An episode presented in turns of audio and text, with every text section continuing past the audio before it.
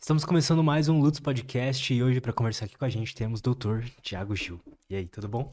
Tudo bem. Beleza? Obrigado, cara. Muito obrigado. aceito o convite, ter vindo aí. Obrigado Eu- pelo convite. Falei com você, né, lá embaixo que, pô, é um assunto que eu já tô querendo trazer faz tempo aqui, né? Eu ouvi muito falar sobre ketamina e tudo mais e bom, quero entender melhor tudo isso. Vamos entender melhor tudo isso.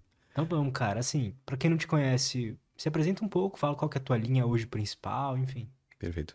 É, eu sou o Thiago Gil, meu nome. Eu sou médico anestesista e desde 2017 eu trabalho com infusões de endovenosas de cetamina para tratamento de doenças psiquiátricas. Desde 2017 foi quando eu fiz o meu, o meu, meu treinamento nos Estados Unidos. Então eu já era anestesista, sempre fui anestesista, fui treinado para cirurgias, para todos os tipos de, de procedimentos. Fiz medicina, seis anos de medicina, três anos de, de anestesia. E cetamina é um anestésico que a gente usa muito em anestesia. É um anestésico que a gente usa muito, a gente estuda muito. Ele tem diversas ações. a- a- acho que talvez a principal eh, ação dele hoje é como um sedativo, como um anestésico para procedimentos. Então, para procedimentos pequenos, dolorosos, mas de curta duração. Se fala cetamina, É cetamina. O nome cetamina, ele vem da junção de um grupo cetona mais um grupo amina. Se lembra lá da professora de, de química orgânica da, do segundo colegial? Ele é um grupo cetona mais um grupo amina. E então chama cetamina. É que quando ele foi inventado, ele foi inventado nos Estados Unidos pela Park Davis, que é uma indústria farmacêutica, em 1966, se não me engano, que foi a primeira sintetização dele, não foi a comercialização, foi a sintetização. E, e deram o nome de ket, am- ketamina, então ketamina, com K. E aí o K a gente lê como Q às vezes. E aí o produto que chegou no Brasil era o Ketalar, com K, com Ketalar. E aí Ketalar e ketamina. Mas a gente não diz que vai passar uma ketona, ou que eu faço dieta da- com corpos ketônicos, a gente faz cetona, corpos cet... então o- a, a cetose, não ketose. perfeito. Mas então, é, é, em inglês se chama de, de ketamine, mas é mais como se pronuncia o K. E aqui a gente chama de cetamina com C, não é com Q-U-E, não é com, com K, é ce- cetamina, é o que está escrito na bula, na farmácia, na- no diretório, é com cetamina, junção de cetona mais amina do grupo químico. Legal. E então é cetamina que a gente fala. Pô, legal, cara, hein? Vamos começar então, de onde que surgiu isso, sabe? Qual que é a história da, da cetamina? Como é que surgiu isso pra, em tudo, né? Vou te contar então de tudo. assim? Ótimo. Antes da cetamina existia uma outra medicação anestésica endovenosa chamada fenciclidina. Ela até foi usada como, como droga de abuso, como, como pó de, é, papo de anjo, pó de anjo, angel dust, é o nome mais comum. Porque ela causava uma alteração visual. Então se usava como, como, como anestésico humano, eu não sei nem se chegou a ser comercializado, mas como anestésico animal foi usado algumas vezes. Justamente porque o humano não tolera essa, essa, esse- essa dissociação. Essa, essa- dissociação foi um termo que veio depois, mas esse desconforto visual que ela causa, esse desconforto que ela causa, não era bem tolerado em humanos, mas é, animais se põe na jaula, fecha e era um bom anestésico. E ele foi usado como anestésico endovenoso é, até 1965, se não me engano. Alguma coisa assim, mas não, não dá. Ele tinha uma meia-vida muito longa, então era quatro horas depois que você faz a medicação que ela fica circulando no corpo, e isso para anestesia é péssimo. A anestesia gosta de coisas que são muito curtas, de uma duração muito curta, Por quê? porque eu consigo ligar e desligar de acordo com a minha necessidade Perfeito. né? Então, se eu vou fazer um procedimento em você que dura cinco minutos, eu quero um anestésico hiperpotente de cinco minutos. Eu não quero um que dura duas horas. né? Se eu precisar, eu repico ele, que a gente chama de repique. A gente mantém em infusão contínua. Eu mantenho ele por mais tempo. Mas eu quero, em anestesia, coisas que são muito Você quer Controladas. ter o controle máximo. Controle possível. máximo. Se eu precisar desligar ele em uma emergência, por exemplo, eu estou fazendo uma anestesia em você, o cirurgião vai tirar o câncer, pega o- uma- um vaso, sai sangue, sangra, o coração já está anestesiado, não consegue reagir, eu preciso desligar essa anestesia para o coração reagir. Né? Então eu preciso ter esse controle para poder desligar e rapidamente ele sair do corpo e eu poder voltar. E a gente chama isso de plano anestésico. Então, para controlar o plano anestésico. Igualzinho acontece no avião. Eu controlo o plano anestésico. como a altura do avião, eu, a gente controla o plano anestésico de acordo com a sua resposta. Perfeito. E aí essa droga, ela tinha então, ela não era boa para isso? Não, ela era um balão enquanto eu precisava de um helicóptero. O balão você não controla muito para onde ele vai, depende do vento. Tá. né? então demora para subir, demora para descer, você não desvia. Então a fenciclidina era mais ou menos isso. E o laboratório Park Davis dos Estados Unidos, em Detroit, é quem tinha essa pesquisa, essa patente. Veio de uma outra pesquisa, de uma outra patente, de uma outra reação de Greenwald. Aí, mais antigo, entrando mais na química, essa reação de Greenwald conseguia juntar coisas que não são juntáveis na química normalmente, e aí fizeram a fenciclidina, mas a fenciclidina não teve um, não era o que queria, mas o que o Park Davis queria, o que o laboratório queria, um anestésico endovenoso, porque até então a gente tinha anestésicos inalatórios, que é o alotano na época, o clorofórmio, as pessoas lembram mais de anestésico inalatório como clorofórmio, mas o alotano era o anestésico é, da época, só que o anestésico, ele era um pouco, é, o alotano é um pouco sujo e ele dava arritmia cardíaca. Ele ainda dá arritmia cardíaca, que ninguém usa mais, mas ele dá, ele tem uma janela terapêutica que a gente chama, a margem de segurança e a margem de é, o tanto que eu, o, o, quando ele vira um veneno e quando ele é terapêutico era, é muito estreito. Perfeito. Então eu preciso sempre evoluir, procurar coisas que são mais é, com uma margem terapêutica maior. Esse é o e o ideal, o ideal, o ideal de gás anestésico a gente entende que hoje que é o xeônio, que é o gás nobre, o xeônio. Ele entra no sangue, ele não tem metabolismo, ele tem ele liga e desliga facilmente, ele não deprime o coração, ele não tem metabolismo interação, ele, então ele tem uma série de coisas boas e que é o que a gente procura sempre no anestésico e o alotano não era isso que estava se procurando. A tentativa então de procurar um, outros receptores e outros locais do corpo para a gente atuar, porque a farmacologia funciona através de receptores chave e fechadura. A farmacologia entende o, o corpo humano como uma célula, né? Nessa célula tem, é, tem espaços, tem, tem, tem canais que a gente chama receptores e o corpo se comunica entre com ele, entre ele mesmo, com, através desses receptores. Então eu tenho uma célula que tem um, uma mãozinha para fora que fica esperando a acetilcolina se grudar nela. Quando ela pega, ela entende: ah, então tem acetilcolina lá fora, quer dizer, então, olha, gente, olha para baixo, como se olhasse para dentro da célula, vamos disparar esse processo, né? Então vamos produzir tal proteína. Olha, porque encostou aqui, a gente produz tal proteína. A outra, outra mãozinha que só sente cálcio Aí o cálcio encosta. Bom, gente, ó, encostou o cálcio. Vamos abrir então essa porta aqui, ó. Quando encosta o cálcio aqui, eu abro essa porta. Aí entra magnésio. Assim que acontece com diversas coisas, é assim que a farmacologia entende. Cara, isso é muito louco, porque é exatamente, sei lá, como um, um, um computador funciona, sabe?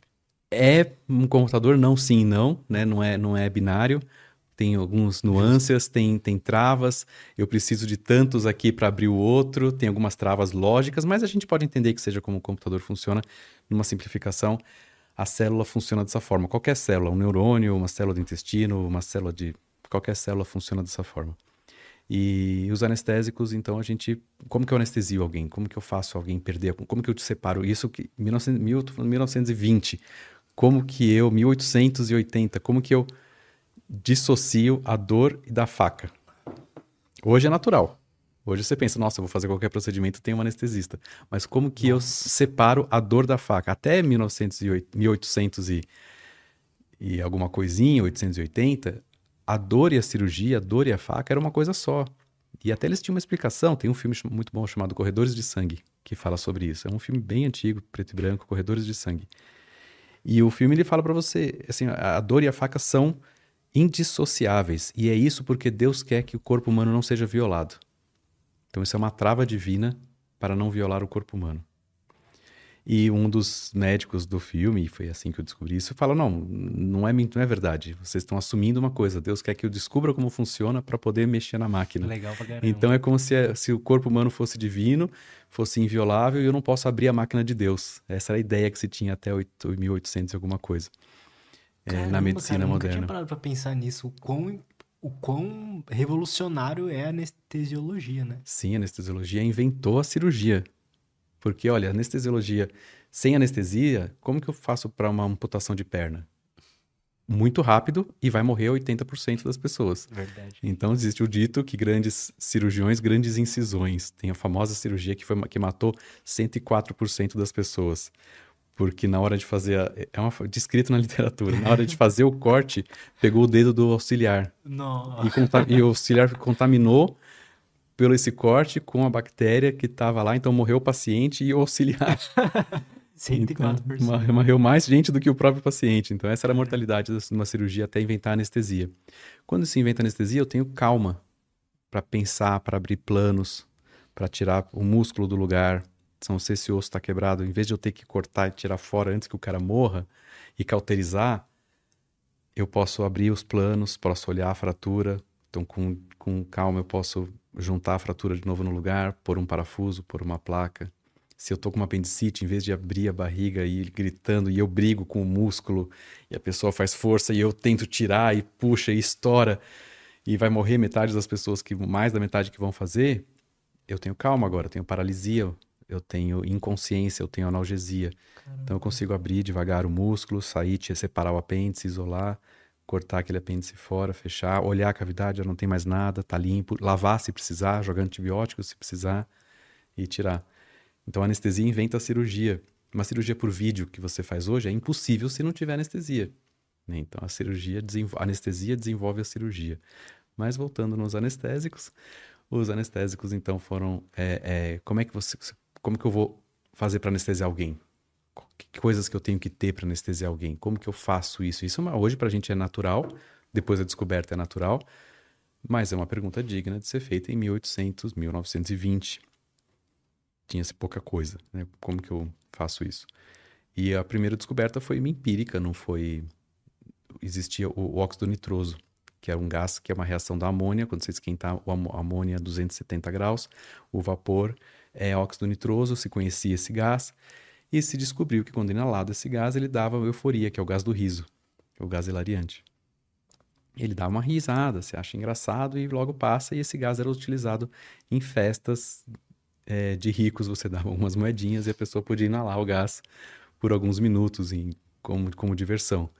E um dentista, o Thomas Green Morton, viu o menino inalar e andar depois e furar o pé e não sentir dor. Caramba. E aí ele falou: Puxa, ele furou o pé e não reclamou de que furou o pé num prego. Então é possível eu dissociar a dor da do, do, procedimento. Então não é tão. Então nisso começou a anestesia. Depois se foi entender o que, que acontece. Depois se foi entender por quê. Depois se foi entender. Tanto que ele não conseguiu fazer a primeira cirurgia que ele queria fazer. Não tinha controle da anestesia, não sabia o que, que era isso. Mas depois se entende, com, com a evolução da medicina, com a evolução da biologia, de que você tem alguns receptores, mãozinhas, que sentem coisas, que disparam ações. Essas mãozinhas pegam só pegam um tipo de coisa, só, se, só tem um receptor que se liga nelas, e com isso se desenvolvem os, a, a farmacologia, procurando quais são esses receptores e o que eles fazem dentro da célula e o que eles fazem depois da célula, quais substâncias esse receptor sente, e depende da substância qual ação que ele toma. Porque eu posso ter uma substância que é uma antagonista, então eu seguro e não faz nada. Eu recebo, sinto uhum. aquela coisa, mas eu não disparo, mas ocupo a mão. Então nada mais pode se ligar aqui porque a minha, minha mão está ocupada. E eu tenho alguns que fazem o agonismo. Então quando você encosta, ele dispara o processo. Isso é o básico da farmacologia. Tipo, um, um, um antidepressivo ali, é SSRI, ele, ele, ele bloqueia ali, né? Então... Ele bloqueia uma, uma bomba de recaptação da serotonina. Então ele, ele é um, um pé na porta, ele trava. Quando aquela, quando aquela bomba vai, vai pegar a serotonina que está aqui está em volta e trazer para dentro da célula de novo e reciclar aquela serotonina, ele trava aquela bomba. Então ele é um, um, um pé na porta, não vai, não, vai, não vai funcionar. Então, em teoria, quando eu bloqueio a recaptação, sobra, eu continuo, ele se entende que eu continuo produzindo serotonina para frente. Eu, se eu bloqueio a bomba que puxa, eu paro e aí sobraria serotonina se, se, se, se faltasse serotonina para depressão. Entendi. Né? Então, na anestesia se tinha em 60 alguma coisa de anestésico, alotano existia, se não me engano, existia alotano, se não alguma coisa muito próxima. E só que ele tem essa margem muito pequena de segurança, ele causa arritmia, mas não tinha nenhum anestésico endovenoso, nenhuma medicação que eu pudesse fazer pela veia é, eh, para poder, eu precisava fazer pelo pulmão. E aí eles têm alguns problemas de fazer pelo pulmão, tem a purgência, se eu respiro ou não respiro gás, se ele dá laringoespasmo, se ele me faz tossir, se eu tenho que entubar antes, vários problemas dos gases, mas A busca, então, era por um anestésico endovenoso. E a fenciclidina, é, esse precursor, não foi um bom anestésico endovenoso, mas o que eles estavam mirando, a, a, o receptor que eles estavam mirando, é o receptor NMDA, N-metil D-aspartato.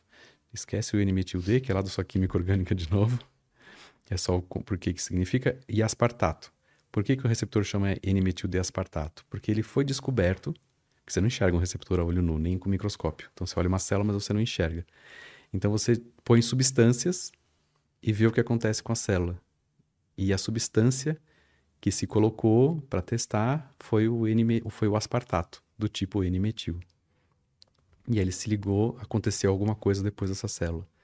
Então é o receptor que recebe o N-metil-aspartato, é a mão que recebe o aspartato. Perfeito. Aí você chama esse receptor de do nome da coisa que ele segura, NMDA, N-metil-aspartato. Não confundir com MDMA, que é o êxtase, é outra coisa. N-metil-aspartato é o nome da substância que encostou na célula. Então quando a gente fala receptor NMDA, a gente está falando de um receptor que responde ao N-metil-aspartato. E quem que se liga nesse receptor naturalmente no corpo humano?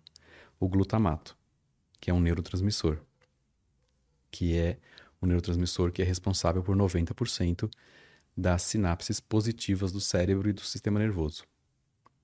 Então, quando você está cutucando sua mão e sentindo no cérebro a sua mão, quem está levando essa informação elétrica é o, é o, neurônio. Quando ele chega na medula e um neurônio vai falar com o outro, ele não é um sinal elétrico que um manda para o outro, é um sinal químico. químico. E esse sinal químico é pelo glutamato. E especificamente pelo receptor NMDA, o glutamato. Tem outros, tá? Bem simplificado, porque existe outros receptores de glutamato, outras coisas, mas só para a gente simplificar para chegar no entendimento. Podemos entender facilmente que, que existe o receptor AMPA, que também é um receptor que responde a glutamato, que ele é mais utilizado em alguns momentos, o NMDA é utilizado em outros momentos, o mais rápido é o AMPA, o mais lento, então, mas vamos simplificar.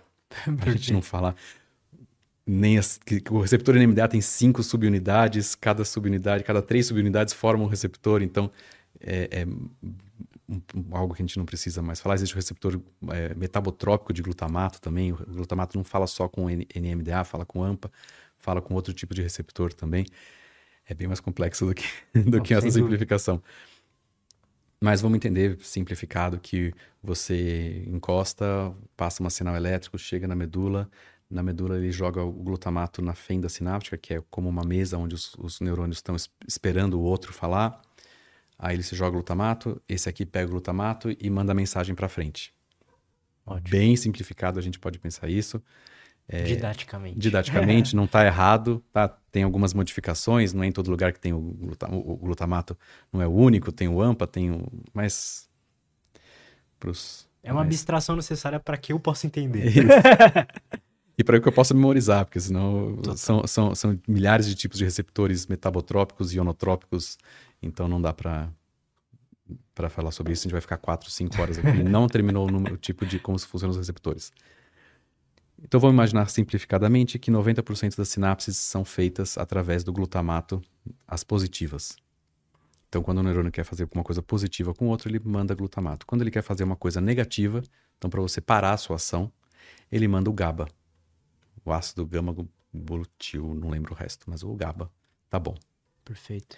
Então, quando eu quero uma ação positiva, quando um quer uma ação positiva com você, ele manda um, um, glutamato. Quando ele quer que você pare, ele manda um GABA. Ele não manda exatamente assim. Existe um terceiro, um interneurônio, que quando eu disparo, eu só disparo. Eu disparo para você ação e para esse aqui também ação. Esse só sabe disparar GABA.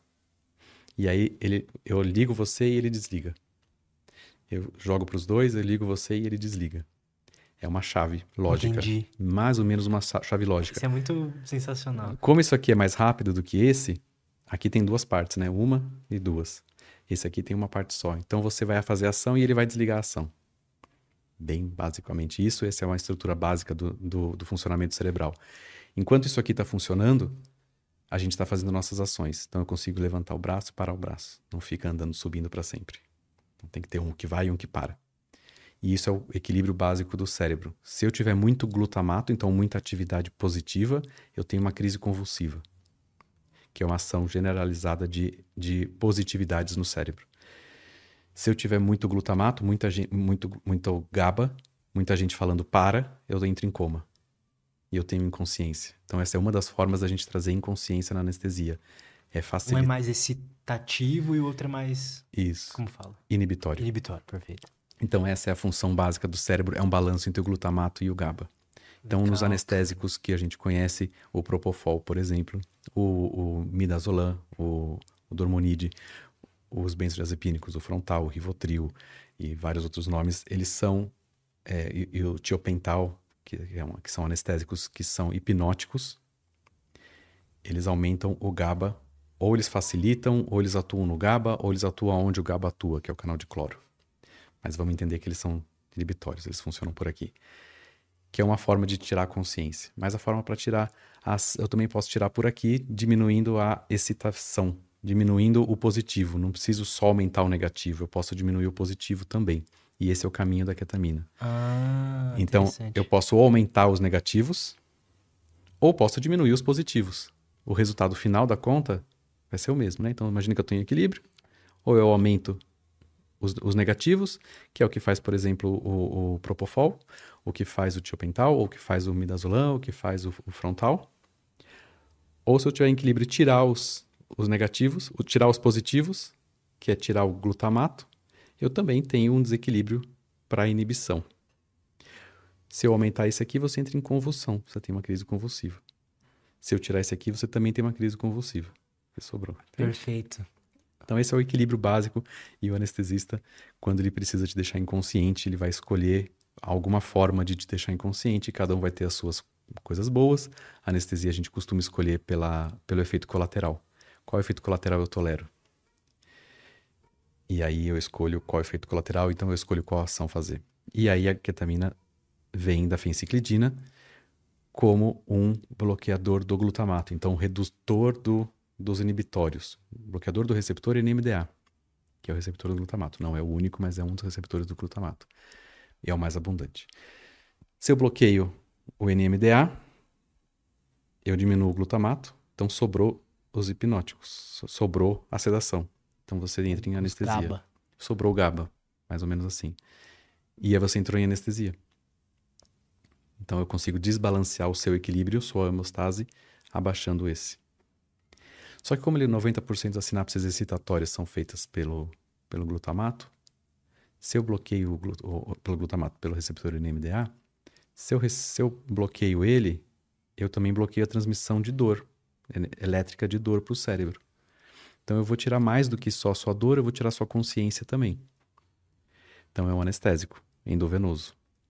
Tá. Uma coisa similar ao que fazem os gases anestésicos. Os gases anestésicos, de verdade, ainda ninguém sabe como eles funcionam.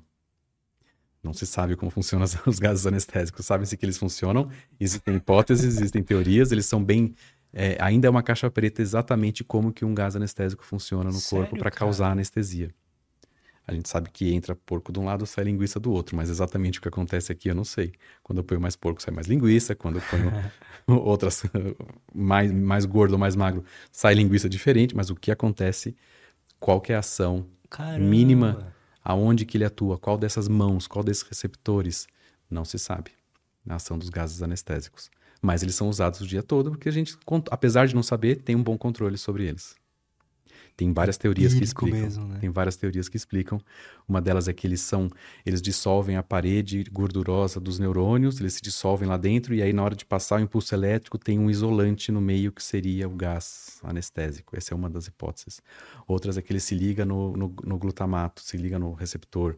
Outras é que ele se liga. Tem várias hipóteses, mas o grosso é mais ou menos isso. Mas exatamente como funciona a gente não sabe.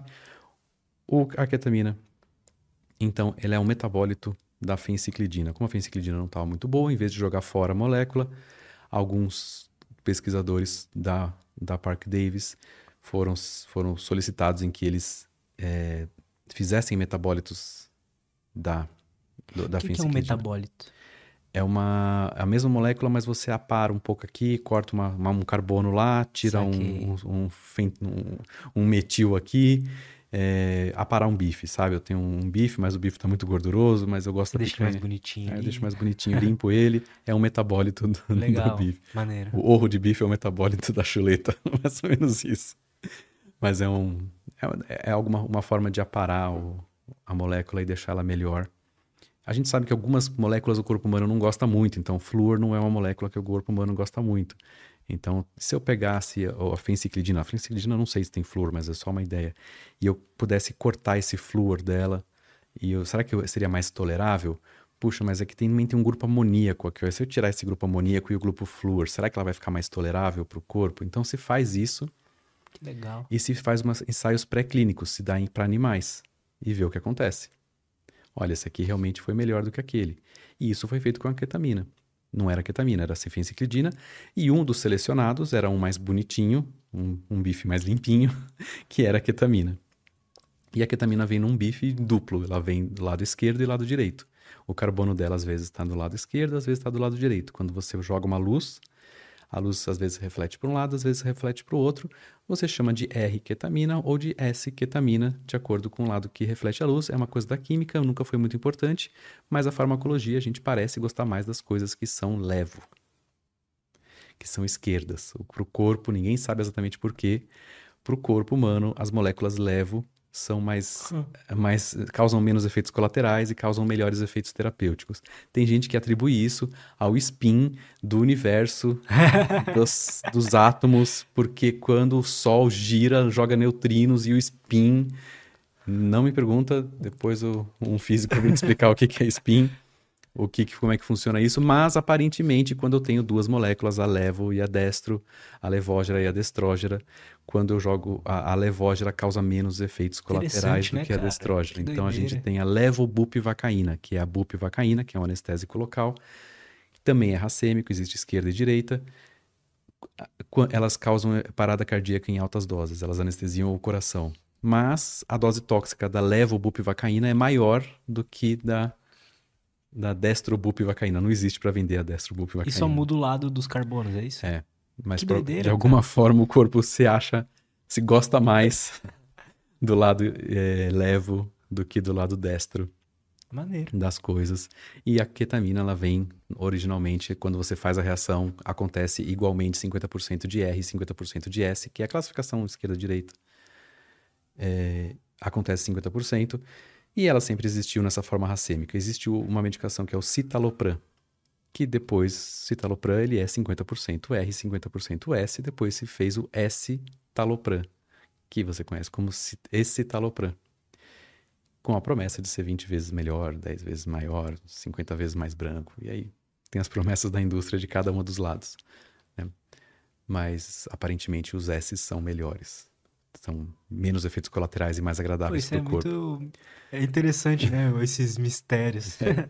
Não, tem gente que vai descobrir porque as, os neutrinos que saem do Sol batem com as ondas gravitacionais e, e é isso. Tem gente que chega nesse grau de para explicar por que, que a molécula, quando ela foi feita lá no início da Terra, a proteína foi, foi feita, ela foi girada para a direita, então os esquerdos casam melhor.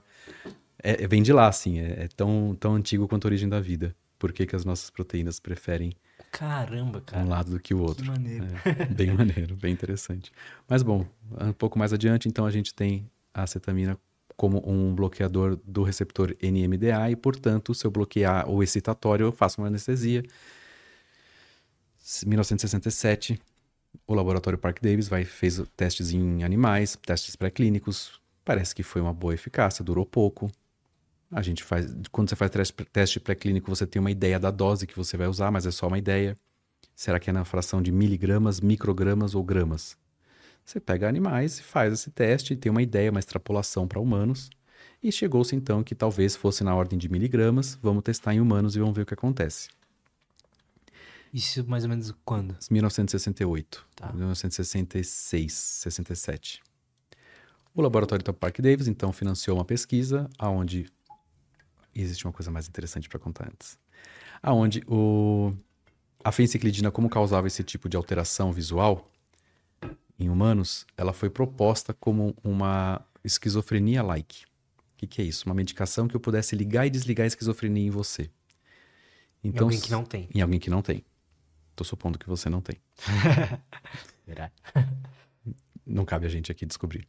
Mas a fenciclidina, ela foi, ela como ela causava uma série de alterações no comportamento, ela foi iniciada. Será que eu consigo então mimetizar? Será que eu consigo dar esquizofrenia para alguém? E aí eu poderia estudar alguém que não tem esquizofrenia com diversas coisas. Por exemplo, eu poderia te induzir esquizofrenia pelo tempo da droga e eu te dou um antipsicótico, ver se você trata essa esquizofrenia. E se, minha, meu avanço no entendimento da doença aumenta. Será que se eu der para todo mundo, todo mundo tem? Será que se eu der para todo mundo e der antes uma qual medicação que vai agir, agir, melhor? Será que é medicação? Será que é comportamental? Então, será que se eu te der fenciclidina e pôr para você para correr no parque, vai reduzir sua esquizofrenia? Então, eu posso pôr para você para correr para reduzir sua esquizofrenia? Então, essa era uma ideia que existia Legal. de que a fenciclidina fosse um, um, um, um esquizofrenia-like. Trouxesse isso, mas nunca foi comprovado que era por aí. Mas se fosse por aí, então quer dizer que a esquizofrenia tem alguma coisa a ver com glutamato. Se eu bloqueio o glutamato, então talvez esquizofrênicos fossem excesso de glutamato. Então tem por aí essa, essas levantes, essas pesquisas. Quando foi feito a, o estudo com a ketamina, não chamava ketamina ainda, não tinha esse nome, mas eles foram para a prisão pública de Detroit, a indústria pagou para o Edward Domino, que é o, o, farmacêutico responsável, um anestesista que sumiu na história e um psiquiatra que sumiu na história. O anestesista estava lá para dar suporte à vida para o sujeito experimental. O psiquiatra estava lá para saber se ele, o sujeito iria exibir comportamentos esquizofrênicos, tipo esquizofrênicos. E o Edward Domino estava lá porque ele inventou a medicação, não sei o que ele estava fazendo no centro cirúrgico, mas ele estava lá. Pegou 10 presidiários, mas podia fazer esse tipo de pesquisa nos Estados Unidos e fez ketamina neles para saber o que acontece em várias doses, em várias formas, ou em bolos que você aplica de uma vez, ou em infusão lenta. O Edward Domino descreve no trabalho dele em que foram feitas diversas doses, ele descreve as doses e descreve a ação. Porque quando você faz uma pesquisa com anestésicos, você faz um, um estímulo padrão. Você faz um estímulo no pé, um beliscão no pé.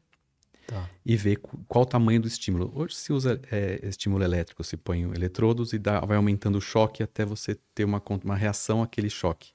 Causa dor através de um choque, não causa lesão, mas causa dor. E você testa quanta ketamina eu preciso usar para quanto tolerada. Perfeito, aí é um padrão que temos hoje em dia. Isso, então você consegue ter uma ideia de como que, como que você como funciona isso. É, é, eu tenho uma medida, né? Olha, se eu der tantas miligramas, ele tolera choque até tantos, estímulo doloroso até tanto. E assim você vai. O Edward Domino diz: olha, no trabalho original dele, quando a gente faz 0,5 miligramas por quilo em 40 minutos, que foi o que a gente fez, aparentemente as pessoas têm uma sedação entre leve e moderada.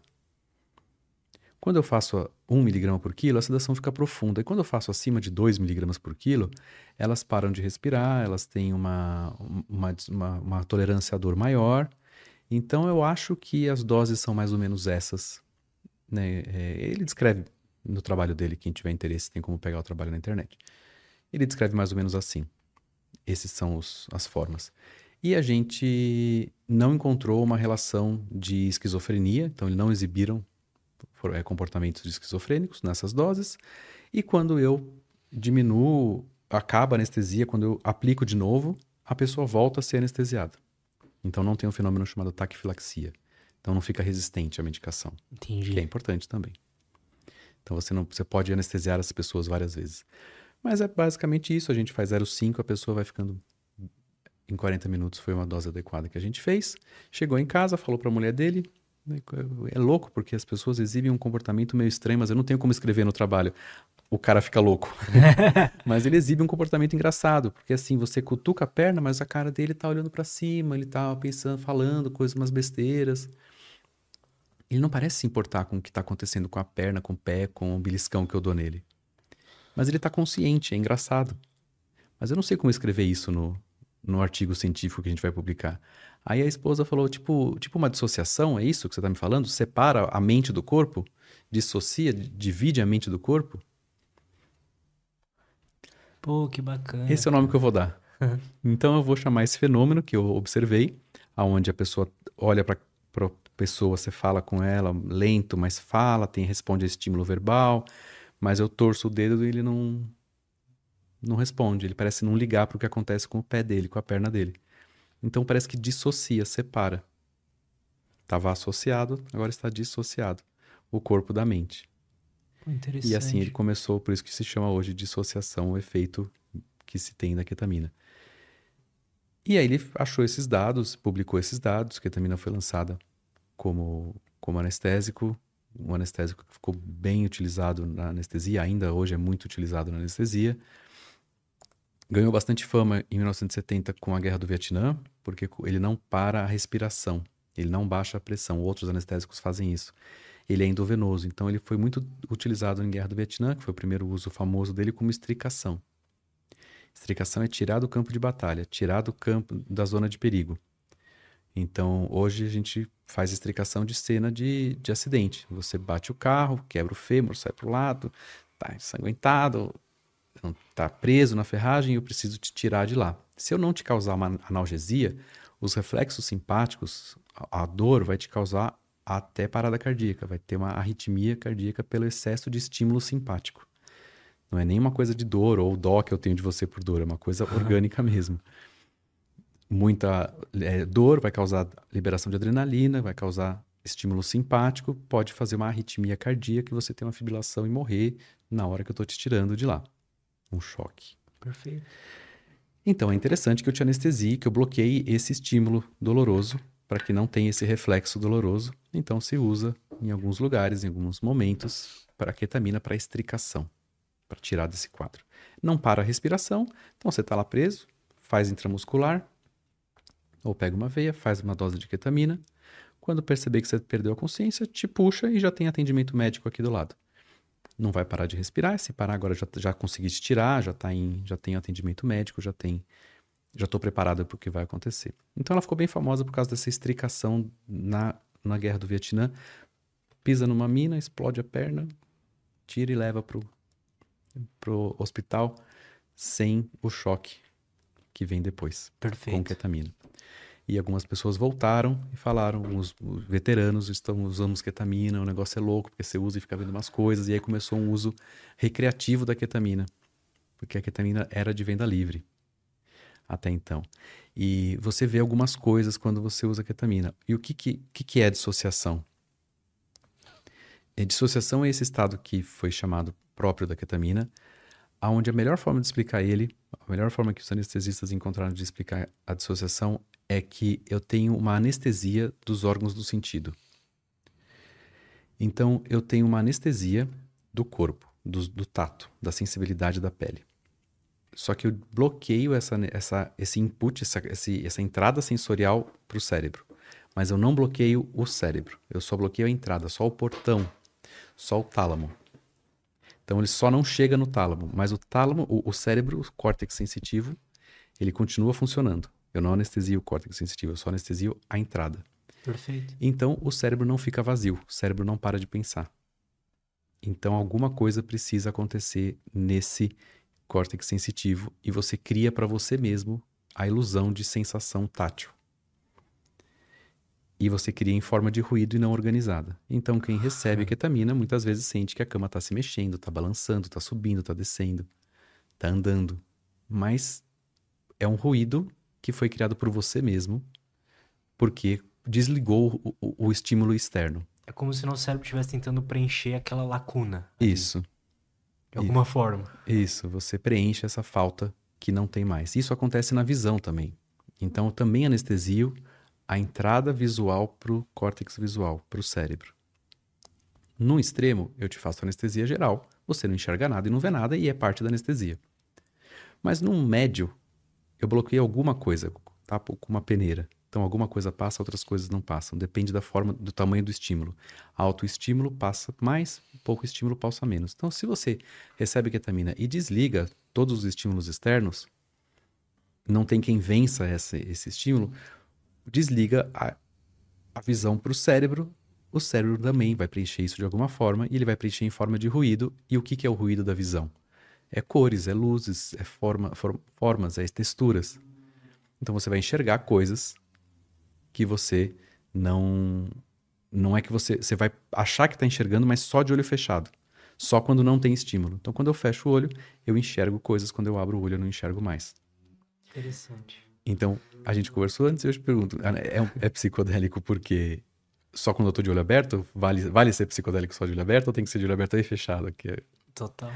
Então, a ketamina é um mecanismo proposto para esse tipo de visão que a ketamina causa, que chama de dissociação, é esse, é a anestesia dos órgãos do sentido. Quando eu tiro a ketamina do, de circulação, você volta a, a, a ter a função desse órgão de novo. Então você volta a enxergar de novo. Você volta a ter a sensação tátil normal de novo. Eu desligo esse bloqueio. E voltar, vo, voltaram da guerra do Vietnã, alguns, algumas pessoas que usaram ketamina. Ketamina era de venda livre, então você podia comprar. Algumas pessoas começaram a usar em casa. Começou a fazer uma cultura do psicodélico, a gente está falando dos anos 70, Flower Power. E você vê coisas, então isso que eu vejo parece que transcende a mente, parece que eu ponho, abro as portas da percepção. Então eu estou vendo outras coisas, e isso começou a ter uma cultura. Até que uma das. Uma, uma, uma, modelo muito famosa na época, eu esqueci o nome dela agora, ela foi encontrada de, três dias depois. Ela era a maior advogada da ketamina como psicodélico, como cultura livre, como coisa maravilhosa, que a gente tem que usar ketamina todo dia, ele transcende a mente, me faz ver coisas que eu nunca vi antes. Foi encontrada numa floresta perto da casa dela, congelada e morta há três dias. Caramba! E foi a primeira morte relatada por uso da ketamina. Então ela usou ketamina e se perdeu na floresta, ou usou lá, ninguém sabe exatamente.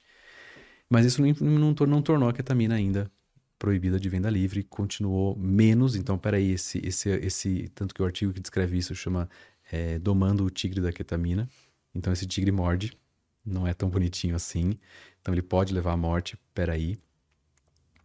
Essa cultura existiu, essa, essa, só que as mortes deram uma segurada na, a facilidade da ketamina de existir. Até hoje ela tem um cenário de uso de abuso, de droga de abuso, muito em Hong Kong e em Londres. Por que nesses dois, dessas duas cidades? Ninguém sabe.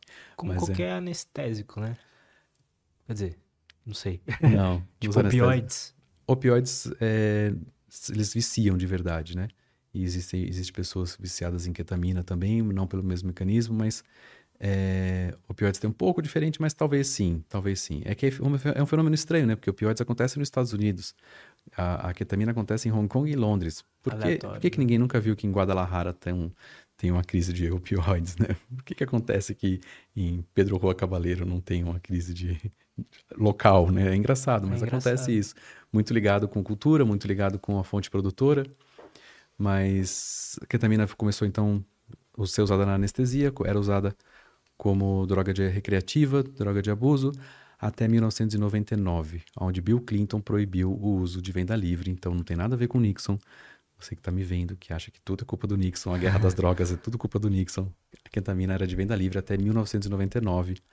Quem proibiu, quem, quem, quem inventou o, os graus de proibição americanos foi, foi o Nixon, mas a ketamina era de venda livre em 99 ela se tornou, na maioria dos estados, ou federal, não é todos os estados ainda, proibida para uso em casa ou fora do hospital. Então é, é novo, relativamente é novo. Vamos começar o episódio então. Agora a gente começa o episódio. Desde da sua criação, então ela tava, é usada como anestésico. 1998, John Crystal Vamos contar antes um pouco. Vamos contar de 1973, no Irã.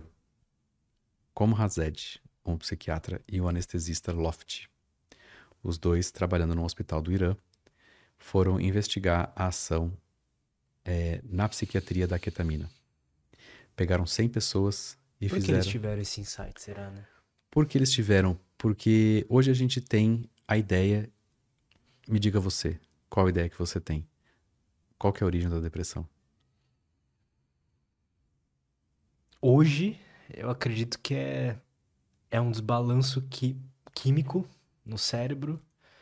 E, inclusive, claro que pode ser piorado com estresse, traumas e coisas assim, mas eu acredito que tem pessoas que, tipo, eu acredito que eu seja uma das pessoas que, mesmo estando tudo bem, é um pouco mais deprimida do que o normal. E é um, um desbalanço pelo excesso ou pela falta? E qual química? Não sei. Eu só acho que é algo químico. Mas qual química? Não sei. Que você não parece estar convulsionando. Então não, não deve ser do glutamato. Verdade. Será que é um excesso de GABA, então? Você não parece estar em coma. Não tô em coma. Então, Verdade. Você me falou dos inibidores seletivos da recaptação de serotonina. Então talvez fosse na serotonina. Talvez. Talvez fosse na dopamina. Talvez. Talvez fosse na Talvez fossem várias coisas, na verdade, né? Eu acho que tá aí a, a questão. Talvez fosse na noradrenalina, então. Talvez fosse na noradrenalina ou, ou na serotonina. Isso tudo chama-se monoamina. Essa é uma das hipóteses que existe para se explicar a depressão.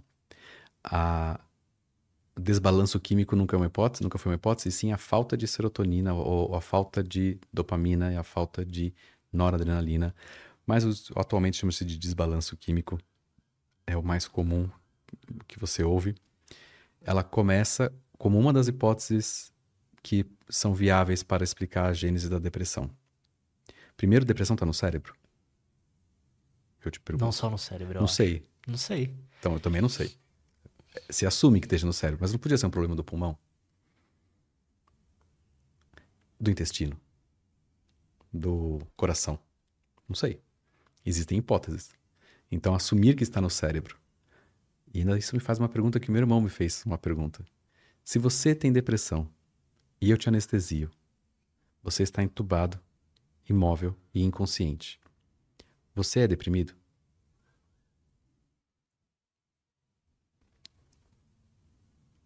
Não sei. Uma pessoa inconsciente é tem depressão, Ela não tem nada, né? Eu acho, pelo menos. mas ela tem infecção pulmonar, Verdade. ela tem fratura de fêmur, ela tem lúpus, Verdade.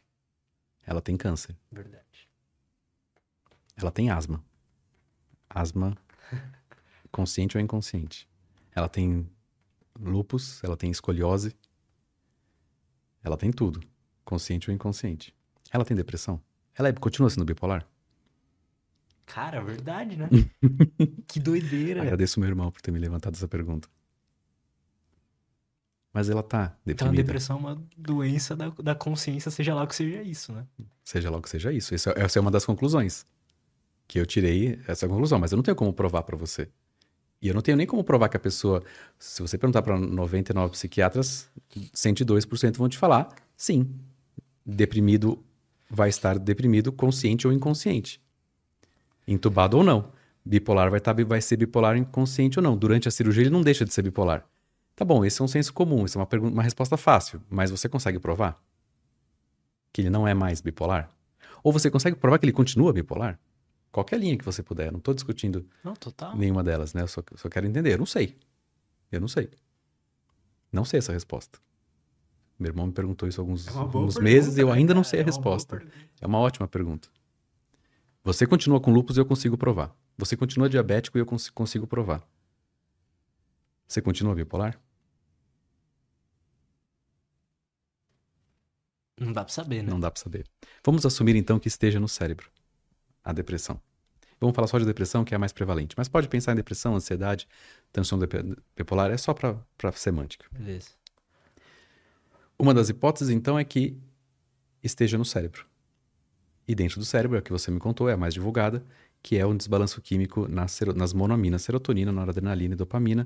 Não é a única, existe pessoas que vão te falar que é um, que é um, um desbalanço químico do intestino.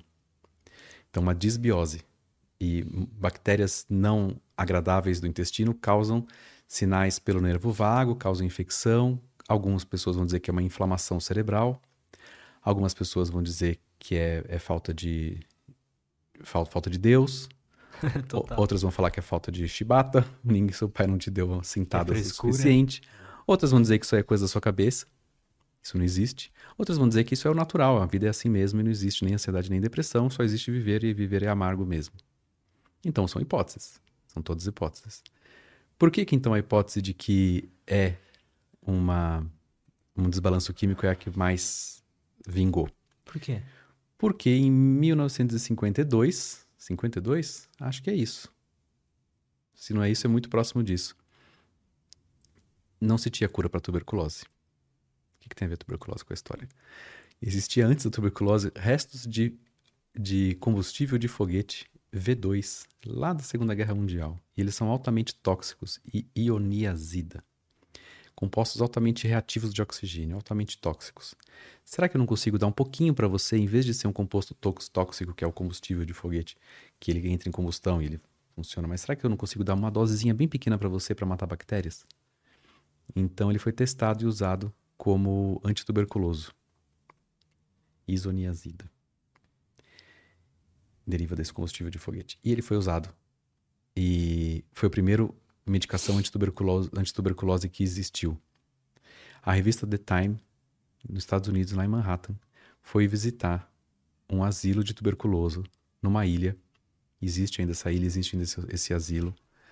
Para mostrar como que o, o novo antibiótico conseguia tratar a terrível tuberculose. A gente assume todas as coisas como verdadeiras, né? Mas se você pensar que meu pai nasceu em 52, ele nasceu não tinha tratamento de tuberculose difundido ainda. Não existia UTI também. Cara, é doideira isso, né? não existia UTI. Mas é... a revista foi olhar e fazer uma reportagem de como essas pessoas estavam lidando com um novo antibiótico e qual a esperança que elas tinham. Só que você está falando que não existia tratamento para tuberculose sedimentada e você vai fazer uma visita a um asilo de tuberculoso. As pessoas ficam nos asilos tuberculosos dois, três, quatro, cinco anos até ver se trata ou morre da tuberculose. Ficam afastadas do mundo, ninguém chega perto. É numa ilha, separado. Tem asilos né, de tuberculoso. E a revista foi lá e começou a tirar foto das pessoas, começou a entrevistar. E, as pessoas, e a revista escreveu: Fomos visitar os asilos tuberculoso e, ao receber a nova medicação, as pessoas dançam no salão uhum. e cantam. Ou seja, elas deviam ter alguma. Então melhorou a depressão. Melhorou a depressão deles? As pessoas que recebem andam, pulam. Disso para depressão é um, um, passo bem longo. Isso aí é um, um relato de um. É justo. De um, é. é um relato de um, de um de um jornalista. Vamos pegar isso então, a indústria pega isso e fala o que, que, é, o que, que esse composto tem que eleva o humor. Mas quem disse que eleva o humor? A reportagem, por enquanto. Pega esse composto, olha como esse composto funciona, ele bloqueia aparentemente várias coisas. Uma das coisas que ele bloqueia é a mãozinha, uma enzima, que corta serotonina, que é a IMAL. É, a, é inventaram-se os IMAUs, que é a monoamino-oxidase. Oxida mono, monoaminas. Pode entender como destrói a monoamina. Então, ela é uma IMAL, ela é uma inibidora da enzima que destrói as monoaminas. Perfeito. Então, acho que é essa a função. Bom, se é isso, então talvez depressão fosse uma falta de monoamina. Então, a gente faz alguns testes e começa a vender e põe o, a, depressão sentada na mesa, o psiquiatra sentado na mesa com prescrição. Agora ele prescreve. Então, faz testes, faz ensaios, e assim se evolui a, a hipótese do desbalanço químico. Com a falta de serotonina, vem depois, porque primeiro era a falta só de.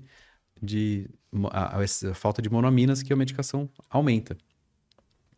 E depois, em 1970, se pensa, talvez não seja só monoaminas, talvez eu pudesse atuar só na serotonina, porque as outras causam outras funções. E aí você tem os inibidores seletivos da recaptação de serotonina. Se eu, em vez de destruir o, a enzima, eu impeço a recaptação da serotonina. E aí, então, ela é melhor, é mais eficaz do que os inibidores da IMAL, de todas. Então, eu tenho medicações seletivas para serotonina, eu tenho medicações seletivas para noradrenalina e serotonina, e assim se evolui em 90, 2000. Mas essa nunca foi a única hipótese do tratamento de, da, da gênese da depressão. Como eu te falei, pode ser desbiose, pode ser falta de Deus. Sim. Pode ser também uma outra hipótese que sempre existiu, a hipótese do neurônio excitatório. A hipótese de que não falta nenhuma química, eu só tenho um desbalanço elétrico no cérebro. Então, lembra que eu contei sobre os, os balanços? Talvez eu tenha muito excesso de glutamato. E aí, quando você olha os espécimes, quando você olha o cérebro de quem morreu com depressão, há um excesso de glutamato mensurável. Mas eu não acho um excesso, uma falta de serotonina mensurável no cérebro de quem morre com depressão. Em, há um ano atrás, uma pesquisadora americana, inglesa, Joanna Monchief, liderou um grupo de pesquisa que fez um, um, um artigo chamado O papel da serotonina na depressão. uma revisão umbrella, quer dizer, uma revisão é, guarda-chuva é, extensa, e eles não encontraram na literatura nenhuma evidência de que a falta de serotonina, a, o excesso de recaptação, a, a, modificação genética do receptor de serotonina ou, a, ou a, modificação genética da serotonina, então ela não se liga direito no outro, ou que eu consiga comparar a serotonina no, no sangue ou na medula, né, no, no líquido da, do cérebro, ou em qualquer outro lugar que eu conseguisse correlacionar a quantidade de serotonina com a gravidade da doença. Ou que se eu tirasse serotonina, tirasse serotonina da dieta de uma pessoa, ela se transformaria em deprimida. Eu posso tirar o triptofano, que é o precursor da, da serotonina. Então você faz uma dieta sem triptofano e quem nunca foi tratado, quem é saudável, não entra em quadro depressivo. Então ela disse: Olha, não encontrei. Tem, as, tem os críticos dela. Tem gente que fala: Olha, João, você e o Mark Horowitz estão. esqueceram esses e esses e esses artigos. Mas na ciência a gente faz, então faça uma outra revisão umbrella. Total. Que prove. Não, não vai e critica ela numa carta ao editor, não vai e critica a, a, o grupo numa carta ao editor. Vai e faz outra revisão umbrella sistemática do mesmo tamanho, da mesma forma, comprovando o contrário. E aí você vai ter as duas hipóteses com o mesmo peso. Mas em 1998 não existia, sempre existiu essa hipótese de que é o excesso de glutamato que causa quadros depressivos. E existia esse trabalho de 1973 que foi testado o papel da ketamina para o tratamento da depressão, porque nunca foi a única hipótese a falta de serotonina ou excesso de, de dopamina. E então esse grupo do Irã, com Hazed e Loft, pegaram ketamina e fizeram em 100 pessoas do hospital psiquiátrico onde eles trabalhavam. 0,1 miligramas por quilo de uma vez, em bolos. Quem melhorou da depressão... 0,1 é considerado muito pouco. Negligenciável. Caramba. Quem melhorou voltou para o quarto. Quem não melhorou, continuou no grupo. Aí você faz 0,5. Quem melhorou, vai para quarto. Quem não melhorou, isso acompanhando nos dias e nas semanas. Melhorou do quadro depressivo. Do quadro depressivo. Quem não melhorou, vai ficando. E foram fazendo. No final, eles trataram 98 pessoas. E a conclusão do artigo, publicado em 1973, é: com uma dose adequada, a, as pessoas melhoram da depressão e facilita a psicoterapia. Está publicado em 1983. Só entrar no PubMed e procurar. Quem quiser ver melhor sobre isso. E aí ele publica esse artigo. Logo depois, um ano depois, ele, o mesmo grupo publica o efeito da psicoterapia sobre ketamina. Ketamina facilitando a psicoterapia. Qual personalidade própria, qual cluster de personalidade se favorece mais da ketamina? Qual tolera melhor a dissociação e a viagem? Tá lá publicado, 1974, eu acho. Que maneiro. Ignorado totalmente até 2000, quando o John Crystal, que é um, um psiquiatra pesquisador da Universidade de Yale, e você encontra vídeo, é, entrevista dele no, no YouTube para assistir, ele fala que ele estava sem fazer nada, olhando pro, pro mar, olhando para as estrelas, e foi subir tomar um café com um amigo dele pesquisador, e falaram: gente, a gente consegue tratar, no melhor das hipóteses, aí uns 35, 40% das pessoas com depressão, né? Quando a gente faz é, medicação antidepressiva, né? A gente não consegue chegar muito bem, a gente não consegue, a gente não resolveu o problema, senão a gente trataria 100%, né? Verdade. Então o nosso modelo teórico não é perfeito. Se nosso modelo teórico fosse perfeito, eu trataria 100% das pessoas. Modelos teóricos perfeitos se repetem, sempre igual. Então a gente não tem um modelo teórico perfeito. A gente precisa atualizar nosso modelo teórico para achar um tratamento que seja 100% da doença que mais afasta pessoas no mundo do trabalho. Então a gente precisa pensar nas outras teorias também. Talvez a monamina não seja o, a única, talvez não seja só ela, talvez algumas pessoas seja ela, outras pessoas não seja. Talvez esses 35%, 40% das pessoas que a gente ajuda seja, mas talvez os outros 70 não seja. Só especulações nesse momento. E aí ele falou, vamos fazer um teste então? Ele falou como se o teste fosse original, tá? Mas não é porque já existia o do Corazed. Ele não cita no, no, no, na entrevista que ele dá, ele não cita o, nem no artigo que ele publicou sobre ketamina na psiquiatria, ele não cita o artigo iraniano de 1973. Ele nem sabia então, provavelmente. Ou sabia? E ele quis pegar toda a glória pra ele. Vai que um dia eu encontro o John Crystal aí num congresso e ele entende português, não sei. Você quer acreditar na inocência dele? Acredito, eu não acredito.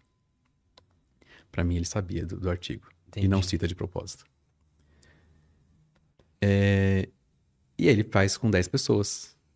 O, o, o, o Conrad Zed fez com 100. Ele faz com 10. É um- um- uma prova de conceito.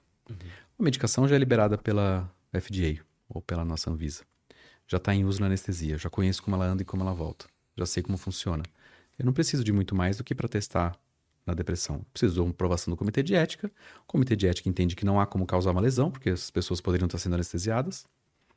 Faz a, a- ele pegou 10 pessoas, fez a medicação e publicou em 2000 o primeiro trabalho, onde ele mostrou que 24 horas depois, 30% das pessoas não tinham mais um quadro depressivo. Publicou o uso da ketamina como antidepressivo. O primeiro trabalho. Mentiroso. Mas ele publica como primeiro trabalho. E aí esse trabalho não tem muita atenção. O que, que você está falando de ketamina? Eu estou falando de serotonina, estou falando de monoamina, estou falando de fluoxetina. Acabou de chegar fluoxetina no mercado. Fluoxetina foi liberada em 86, que você está falando. Estou falando de cetralina, Effexor, venlafaxina, dopamina, Rexult, aripiprazol. Você está me falando de ketamina, cara? Não viaja. Foi ignorado o trabalho dele. Até 2006 foi repetido esse trabalho dele. E aí começou a chamar mais atenção. A eficácia era muito alta. E aí se desenvolveu de, cá- de lá para cá. Então a gente já tem 23 anos de estudo sobre ketamina como antidepressivo. 23 anos já estava para estar na faculdade de, de, de direito com a B na mão, eu acho. Se fosse uma criança que nasceu, ainda- então não é tão novo assim. Né? 23 anos já é pai. Sim. Então não é tão novo assim. É, mas o desenvolvimento foi esse. A grande diferença do desenvolvimento da ketamina para qualquer outro antidepressivo tá em que não tem nenhuma indústria farmacêutica que tenha patente da ketamina.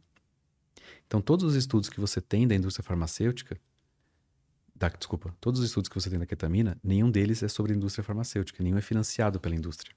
Então nenhum tem um conflito de interesses da indústria. Isso é bom. Por quê? Porque ela é de 70, então ela perdeu a patente em 90. Quando ela perdeu a patente, para reviver essa patente, a indústria farmacêutica, lembra que eu te falei da quiralidade, da lateralidade do esquerdo e do direito? Pegou a molécula que era esquerda-direita e falou: vamos jogar fora a que o corpo não gosta e vamos ficar só com a, com a S. E recolocou no mercado só S para ter mais 20 anos de patente, em 90. Super comum a indústria fazer isso. O, a versão S veio para o Brasil, Alemanha e Coreia do Sul, se não me engano. Nos Estados Unidos nunca saiu como nunca saiu como anestésico. Acho que só esses três países ela foi liberada como anestésico endovenoso. Nos Estados Unidos só a RS, só a dupla, não, tinha interesse de mercado para fazer. É a Janssen que fazia, que tem a patente, a Johnson Johnson tem a patente da S, ketamina mas nunca recolocou no mercado de anestesia como essa. Aqui no Brasil recolocaram, acho que a Alemanha também recolocou, mas acabou aí. Então todos esses estudos com a ketamina racêmica, eles não têm financiamento da indústria farmacêutica porque não tem patente mais. Se não tem patente, não tem dinheiro. Se não tem dinheiro, não vou ter lucro. Para que, que eu vou investir na pesquisa se eu, não, se eu vou gastar? A minha empresa pode fazer gastar um, dois, três bi e a sua põe na, na bula e, e compra do seu que é mais barato. Eu não, você não vai, ter, não vai ter que amortizar os 3 bi que eu gastei em pesquisa.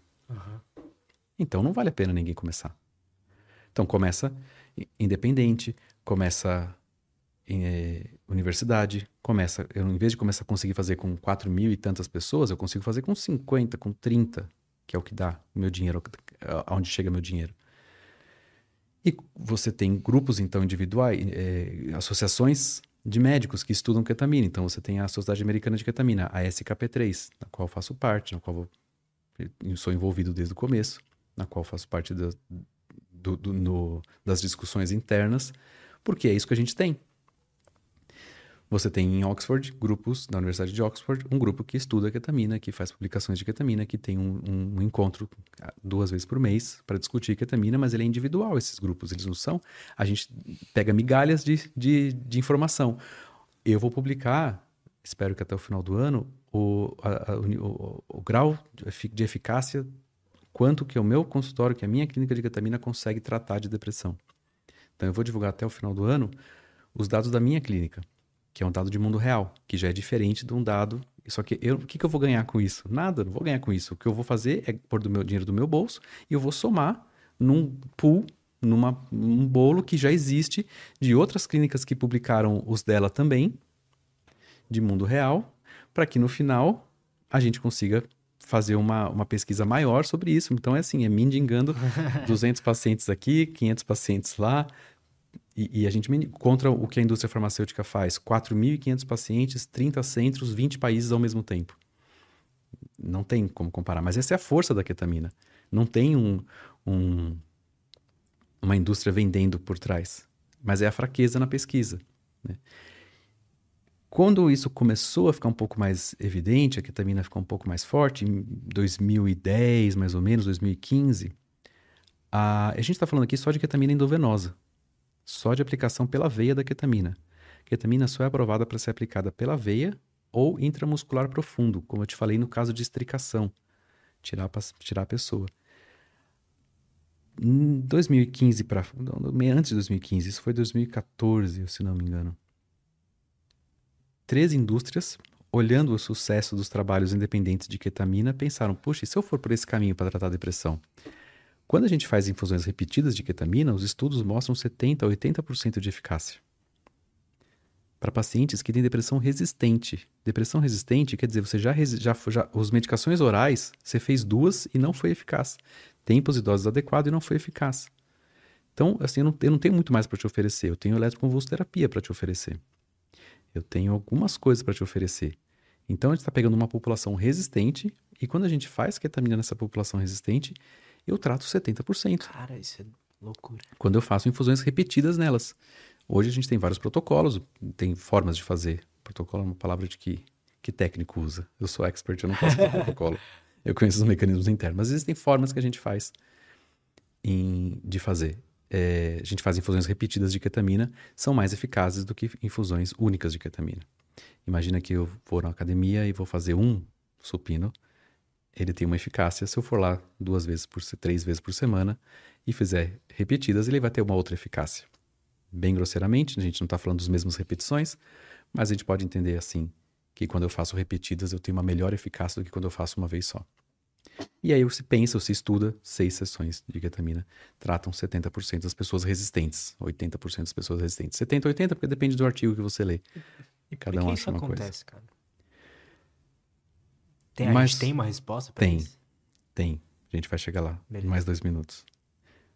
Então, vendo esses dados super interessantes, a indústria farmacêutica, em 2015, mais ou menos, 2014, tem como eu fazer uma ketamina tão legal quanto a ketamina mais com patente? que seja tão bonita quanto essa, que seja tão eficaz quanto essa, mas que tenha patente. E, e sem essa dissociação também, porque esse negócio de dissociação é ruim, né? Ninguém quer ficar louco. E que dê para você fazer em casa, seria melhor ainda. Se fosse por boca, porque pegar veia, meu Deus, que negócio ruim. Negócio chato, é melhor fazer um. É a lógica do mercado. A lógica do uhum. mercado é comprimidos todos os dias, por boca, eu te dou um comprimido por boca todo dia. Essa é a lógica do mercado.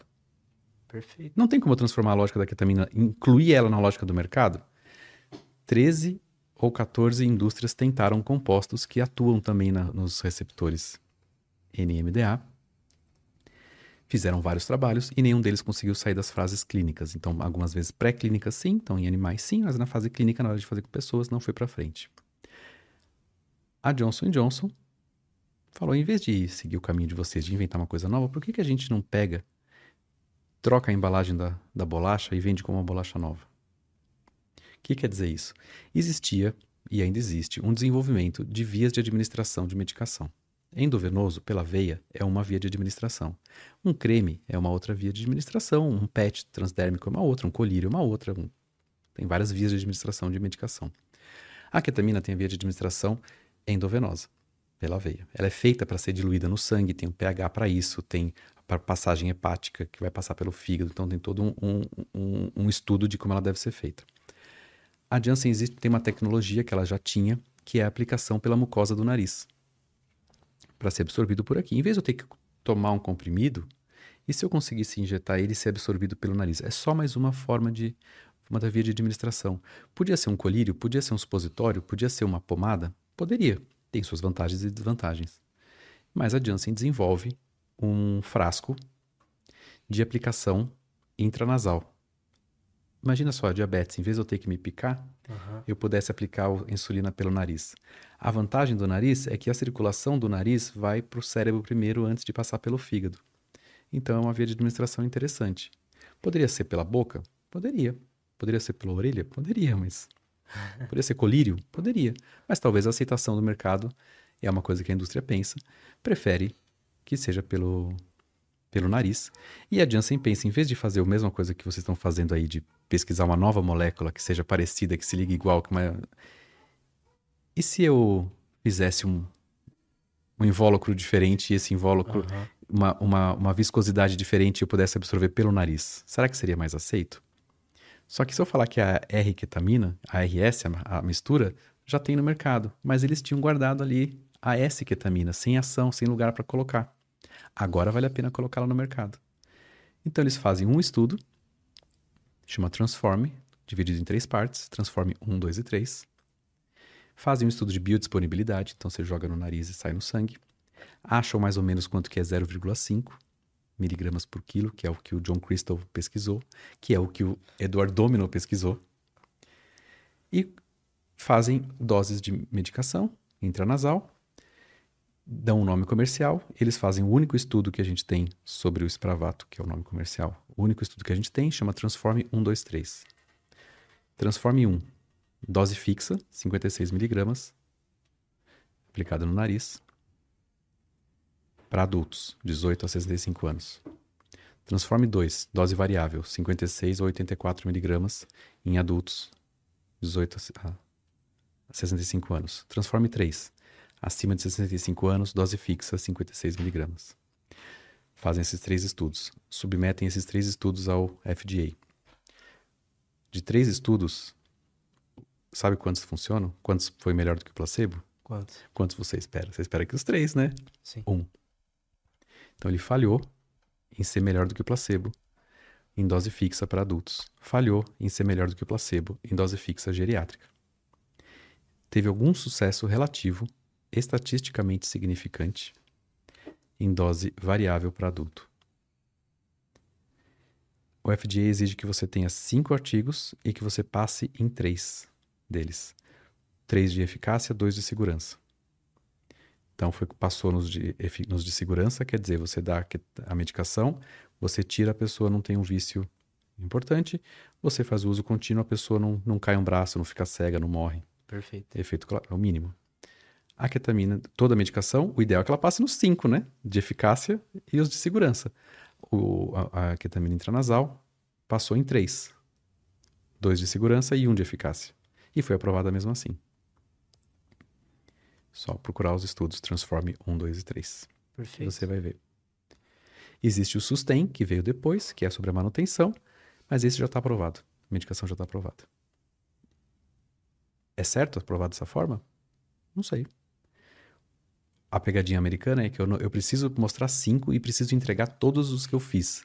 Então eu faço 300 artigos, vou até achar a fórmula, depois eu, eu mando os 300 para o FDA e falo para ele: você só vai olhar esse, esse e esse.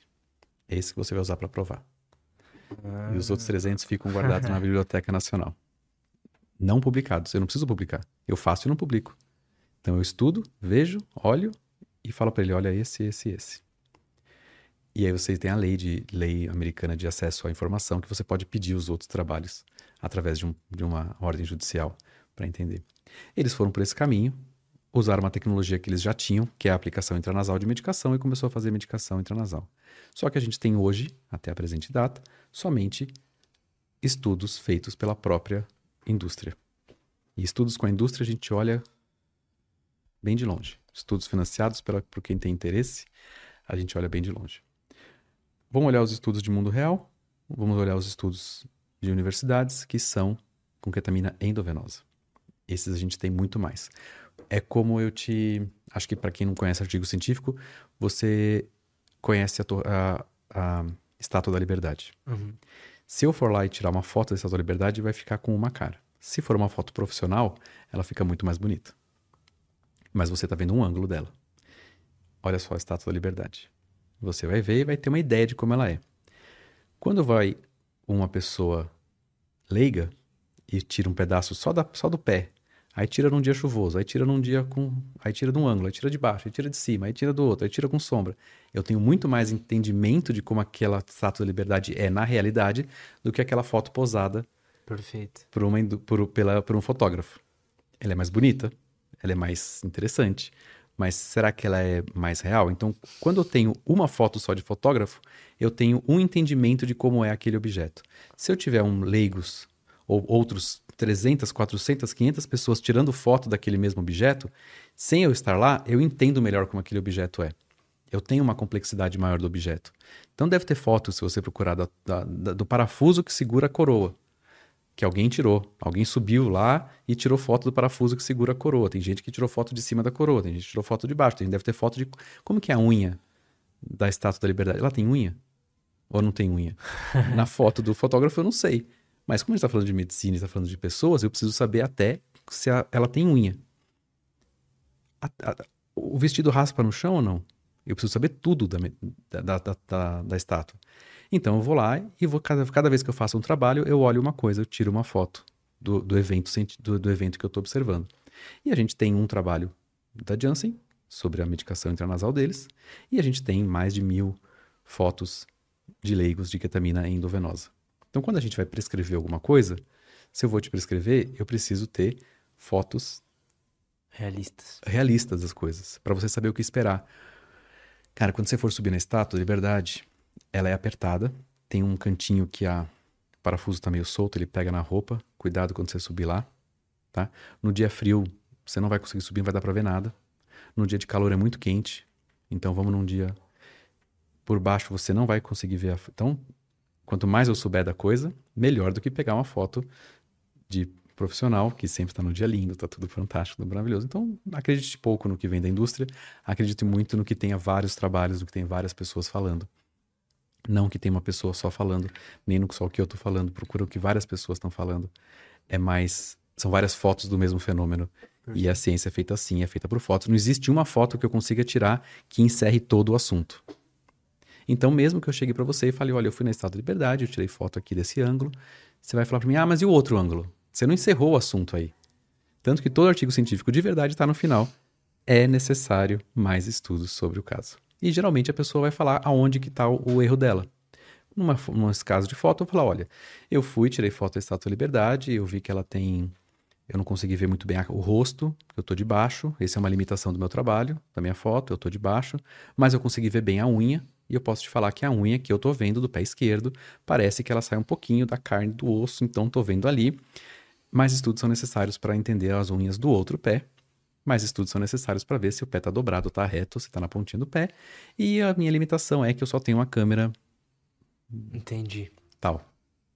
E meu conflito de interesse é que eu adoro foto de pé.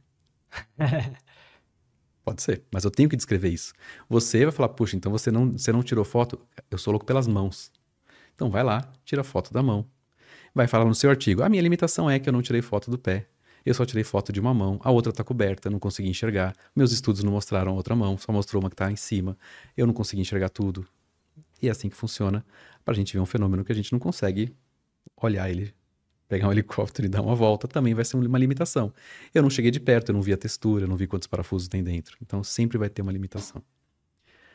A limitação do Spravato hoje é principalmente a falta de estudos independentes. Medicação é extremamente cara, não dá para eu pegar e eu querer fazer um trabalho desse. Eu, eu tenho uma limitação no, no financeira e eu não consigo nunca pegar os 4.400 pessoas que eles usaram para fazer o trabalho deles e fazer com 8 mil para mostrar diferente. Mas eu posso olhar que eu tenho um monte de estudos que são independentes, a molécula é a mesma, o fenômeno é o mesmo, mas eu tenho milhares de estudos independentes, milhares de pessoas que publicam seus dados reais, milhares de pacientes tratados com ketamina endovenosa. Mas e se eu fizer ketamina subcutânea? A subcutânea você tem um trabalho com 70 pacientes do Brasil, sem duplo cego, sem placebo, feito por uma, um grupo, e ele pega aquele trabalho, aqueles dados e fica republicando eles. Então eu pego a minha foto da, da liberdade, publico em preto e branco, depois publico colorido, depois publico em sépia. Então, a gente tem muito mais pelo, pelo endovenoso. Uhum. Nos, nos, guias internacionais, eles falam, faça centamina endovenosa. Outras vezes de administração, não é que é ruim. Eu só não tenho foto. Não, perfeito. É diferente de eu ter informação de eu não ter informação. E é isso que a gente tem hoje na, no, no, estudo da ciência. Hoje é isso. Tem gente que vai olhar o parafuso como ele é apertado, que é o que você me perguntou. Como é que funciona exatamente a ketamina? Então tem gente que vai tirar esse, tipo de foto. Não pega a complexidade da prática clínica, mas pega o detalhe do parafuso, que é necessário também, para eu saber se a coisa é segura. Então, hoje a gente tem a maior grupo, o maior grupo, o maior é, é, corpo de evidência é cetamina endovenosa. Maior, os maiores guias terapêuticos do mundo e, e falam para você fazer pela veia. Os maiores os, é, faculdades do mundo, incluindo Oxford, incluindo Toronto, incluindo Mount Sinai, nos Estados Unidos, incluindo Yale, incluindo Berkeley, endovenoso. Puxa, mas é a outra, é, é a melhor. Não sei, eu não tenho dados sobre isso.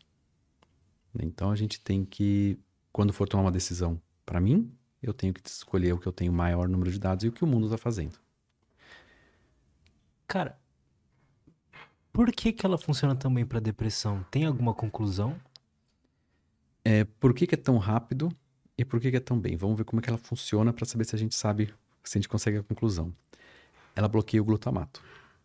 Então, ela, é, o receptor de glutamato, o NMDA, ele é uma, ele é uma coisa assim, um, um canal, tem um, um espaço, tem um magnésio preso nele.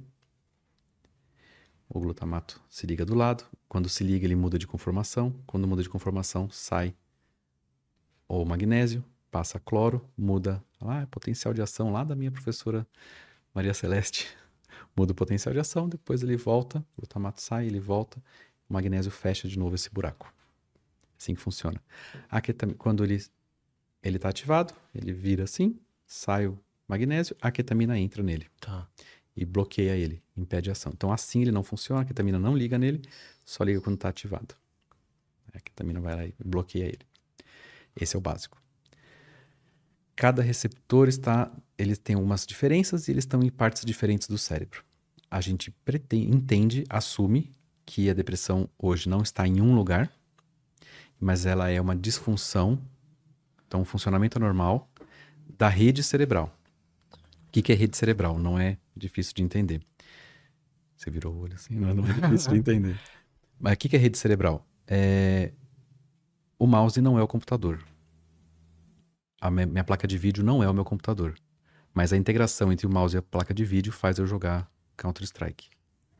Então eu não posso dizer que a depressão é a placa de vídeo, né? Então é uma. uma... Mas onde que é o principal para eu jogar Counter-Strike? É na placa de vídeo. É o único que eu preciso? Não é, não. mas é o principal. Sem ele eu não tenho. Eu não consigo jogar Counter-Strike. Não sei nem se Counter-Strike é o mais atual, mas não, dá é, para entender. Precisa de mais placa de vídeo, mais as NVIDIA GeForce, mais. Mas deu para entender mais ou menos a analogia. É, então a gente tem uma parte do cérebro chamada hipocampo hipocampo é o integrador do nosso sistema do cérebro todo, do nosso sistema nervoso superior. Lutz, vamos tomar água? Você tem que lembrar na sua memória se você gosta de água, se foi bom tomar água. Então você precisa de emoção para decidir. Sem emoção você não decide. Então passa pelo hipocampo, você lembra se você gosta de água, se fez bem ou se não fez. Aí você lembra de uma memória, putz, eu tive que ir no banheiro, fiquei apertado, fui sofrido, acho que melhor não tomar água não. Então você toma uma decisão negativa. Tiago, não. Vai para o centro da fala, vai para o centro motor, vai para a respiração e você acaba dizendo não. Vamos, vamos tomar água. Aí você tem que jogar lá no córtex frontal e pensar: bom, para tomar água eu preciso abrir a garrafinha, será que tem água lá? Aí eu preciso lembrar da minha memória: será que eu tenho água na minha garrafinha? Acho que eu tenho. Tá gelada? Tá. É nova, eu pus agora. Eu lembro que eu pus. Então, vamos, para chegar a isso eu preciso abrir. Então, seu córtex frontal vai executar as, as ações passo a passo, vai programar como eu faço para pegar a garrafinha, abrir e tomar. Então é uma integração, mas passa por esse sistema hipocampo. do hipocampo. O hipocampo é, ele tem uma parte específica chamada corno de Amon, que é uma parte específica do hipocampo, aonde eu tenho uma daquelas células que eu te falei do GABA, que são inibitórias, e ela controla células piramidais, de 11 a 15 células piramidais, que são piramidais porque elas são triangularzinhas assim, que são glutamatérgicas, e quando ele está superativado, ele desliga a ação dessas. O GABA ativado, desliga a ação dessas. Isso serve para eu saber quanto eu tenho de água ainda na minha garrafinha. Eu tenho um negócio chamado Long Term Potentialization, ou potencialização de longo prazo. Mesmo sem o estímulo, a coisa fica circulando no cérebro até um desse controlador desligar. Então, onde eu parei o carro? Eu sei onde eu parei o carro hoje, mas eu não sei onde eu parei o carro há três dias atrás. Perfeito. Porque ele já desligou essa memória. Já deslig... Não foi, não foi para a memória de, de, longo prazo, ele desligou, acabou. Mas eu preciso saber aonde está durante um tempo. Então eu fico realimentando, mesmo sem estar tá olhando. Então eu sei quem está atrás do monitor, sem olhar para trás do monitor, porque eu tenho uma memória que está sendo realimentada daqui a um dia. Eu não sei nem quem, não sei nem, nem que tem monitor.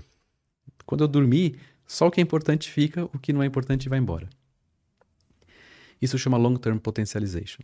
E uma das hipóteses é que uma hiperatividade do long-term potentialization, do LTP, cause uma disfunção entre os neurônios piramidais. O que quer dizer isso? Uma, uma, algo emocionalmente intenso causa uma hiperativação desses neurônios, inclusive desse neurônio que desliga, tenta desligar eles. Então você vê um acidente, você quer que esse acidente é horrível na minha cabeça, eu tento, eu faço uma hiperativação para apagar isso da minha memória e eu não consigo apagar ele da memória porque o, o estímulo foi maior. Então ele começa a desligar os neurônios piramidais, esses neurônios piramidais desligados perdem as conexões entre eles.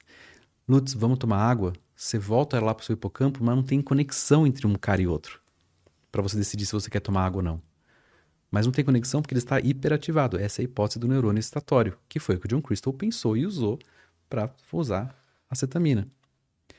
Tem trabalhos, artigos científicos sobre isso. Quem quiser chegar, se, se, mais, se aprofundar mais, pode procurar na internet a hipótese do neurônio excitatório e a, e a gênese da depressão. Então, esse neurônio, que a gente chama de neurônio candelabro, porque ele comanda alguns, ele está hiperativado suprimindo a função dos neurônios piramidais. E eu te pergunto, vamos tomar água? Você tenta buscar na sua memória, fazer o hipocampo funcionar para saber se eu tenho, eu gosto, quero, não quero, mas não volta nada. Não volta nada. Então não volta nem ação. Eu não sei. Vamos levantar? Sei lá. Eu tô tão cansado. Tanto faz. Cara, muito interessante isso. Eu não sei.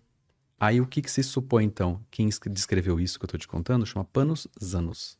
Tá lá.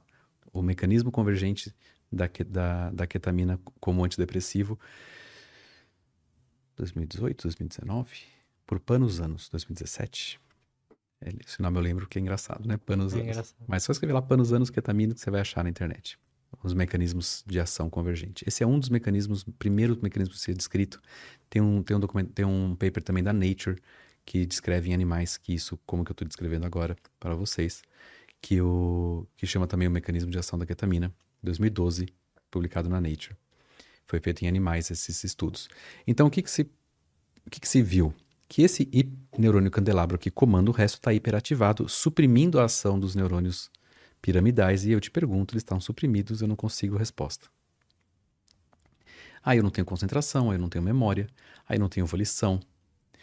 Há algumas outras áreas onde também tem hiperexcitação, inclusive a bênula lateral, que é uma área que é negativa para o pro convívio social.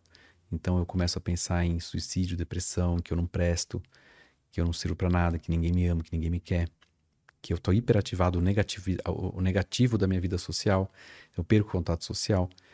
Mas vamos se concentrar nessa parte que é mais conhecida da ketamina. Quando eu faço um pouco de ketamina, eu consigo desligar só o neurônio candelabro, só o que está desligando os piramidais. Se eu fizer muita ketamina, ela não é eficaz. Porque aí eu vou desligar ela e os, os Entendi. outros.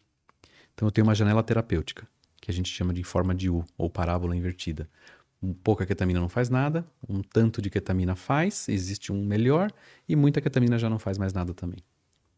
Então não dá para você usar em casa como droga de abuso que não é antidepressivo. Na verdade, ela vai causar depressão em doses maiores. Então eu tenho uma janela terapêutica onde eu consigo desligar ou eu tento desligar e eu consigo em 70, 75% das pessoas, só o neurônio candelabro. Quando eu desligo ele, ele libera a ação dos neurônios piramidais e eles voltam a se conectar. Eles voltam a criar conexões. Existe uma série de, de, de procedimentos internos que a ketamina dispara quando ela desliga. Um, esse é o primeiro do, do mecanismo de ação. Que no final, o que interessa para a gente é que no final vai produzir uma proteína chamada BDNF. Quando eu, eu desligo o inibitório, então ele volta a funcionar, produz uma proteína chamada BDNF, que é o, o, o fator é, de crescimento do cérebro, dos neurônios. Se liga lá, funciona, produz track B, não interessa esses super detalhes, procura lá no Panos Anos que você vai ver. No final eu tenho síntese proteica. Síntese proteica quer dizer produção de novas conexões cerebrais. Não muda o corpo do neurônio, ele continua existindo, mas a, a, os, a ligação entre eles, as sinapses, é refeita. Os, de, os, os, dendritos e axônios. Ai, minha professora Maria Celeste, lá da oitava série, me contou sobre dendritos e axônios, eu não dei conta, mas é isso. É o, o, não é o corpo celular que você cria um novo, e sim, isso não é o único da ketamina. O único da ketamina é fazer isso tão rápido. Mas quando eu faço exercício físico, numa depressão leve, eu também produzo BDNF. Quando eu durmo, eu também produzo BDNF. Quando eu aprendo uma coisa nova, eu também produzo BDNF, porque eu também preciso de um novo caminho cerebral para aprender algo novo. O, o diferente aqui é que eu consigo, de uma forma, desligar o neurônio aqui, o, o interneurônio, ou desculpa, o neurônio candelabro, e esses três, esses 12 que ele comanda, 15 que ele comanda, di, diminui a inibição. Então ele volta a funcionar. Entende? O que, Entendo, é, que é diminuir a inibição? Quando eles voltam a funcionar, eles estão liberados. Quando eles estão liberados, produz glutamato aqui, ali, ali. Influxo de glutamato no córtex frontal. É a primeira ação da, da ketamina. A pessoa, em algumas horas, fala: tá diferente o mundo. O que, que o pessoal relata? Tá diferente o mundo. Parece que você limpou um, uma nuvem que eu tinha aqui, assim.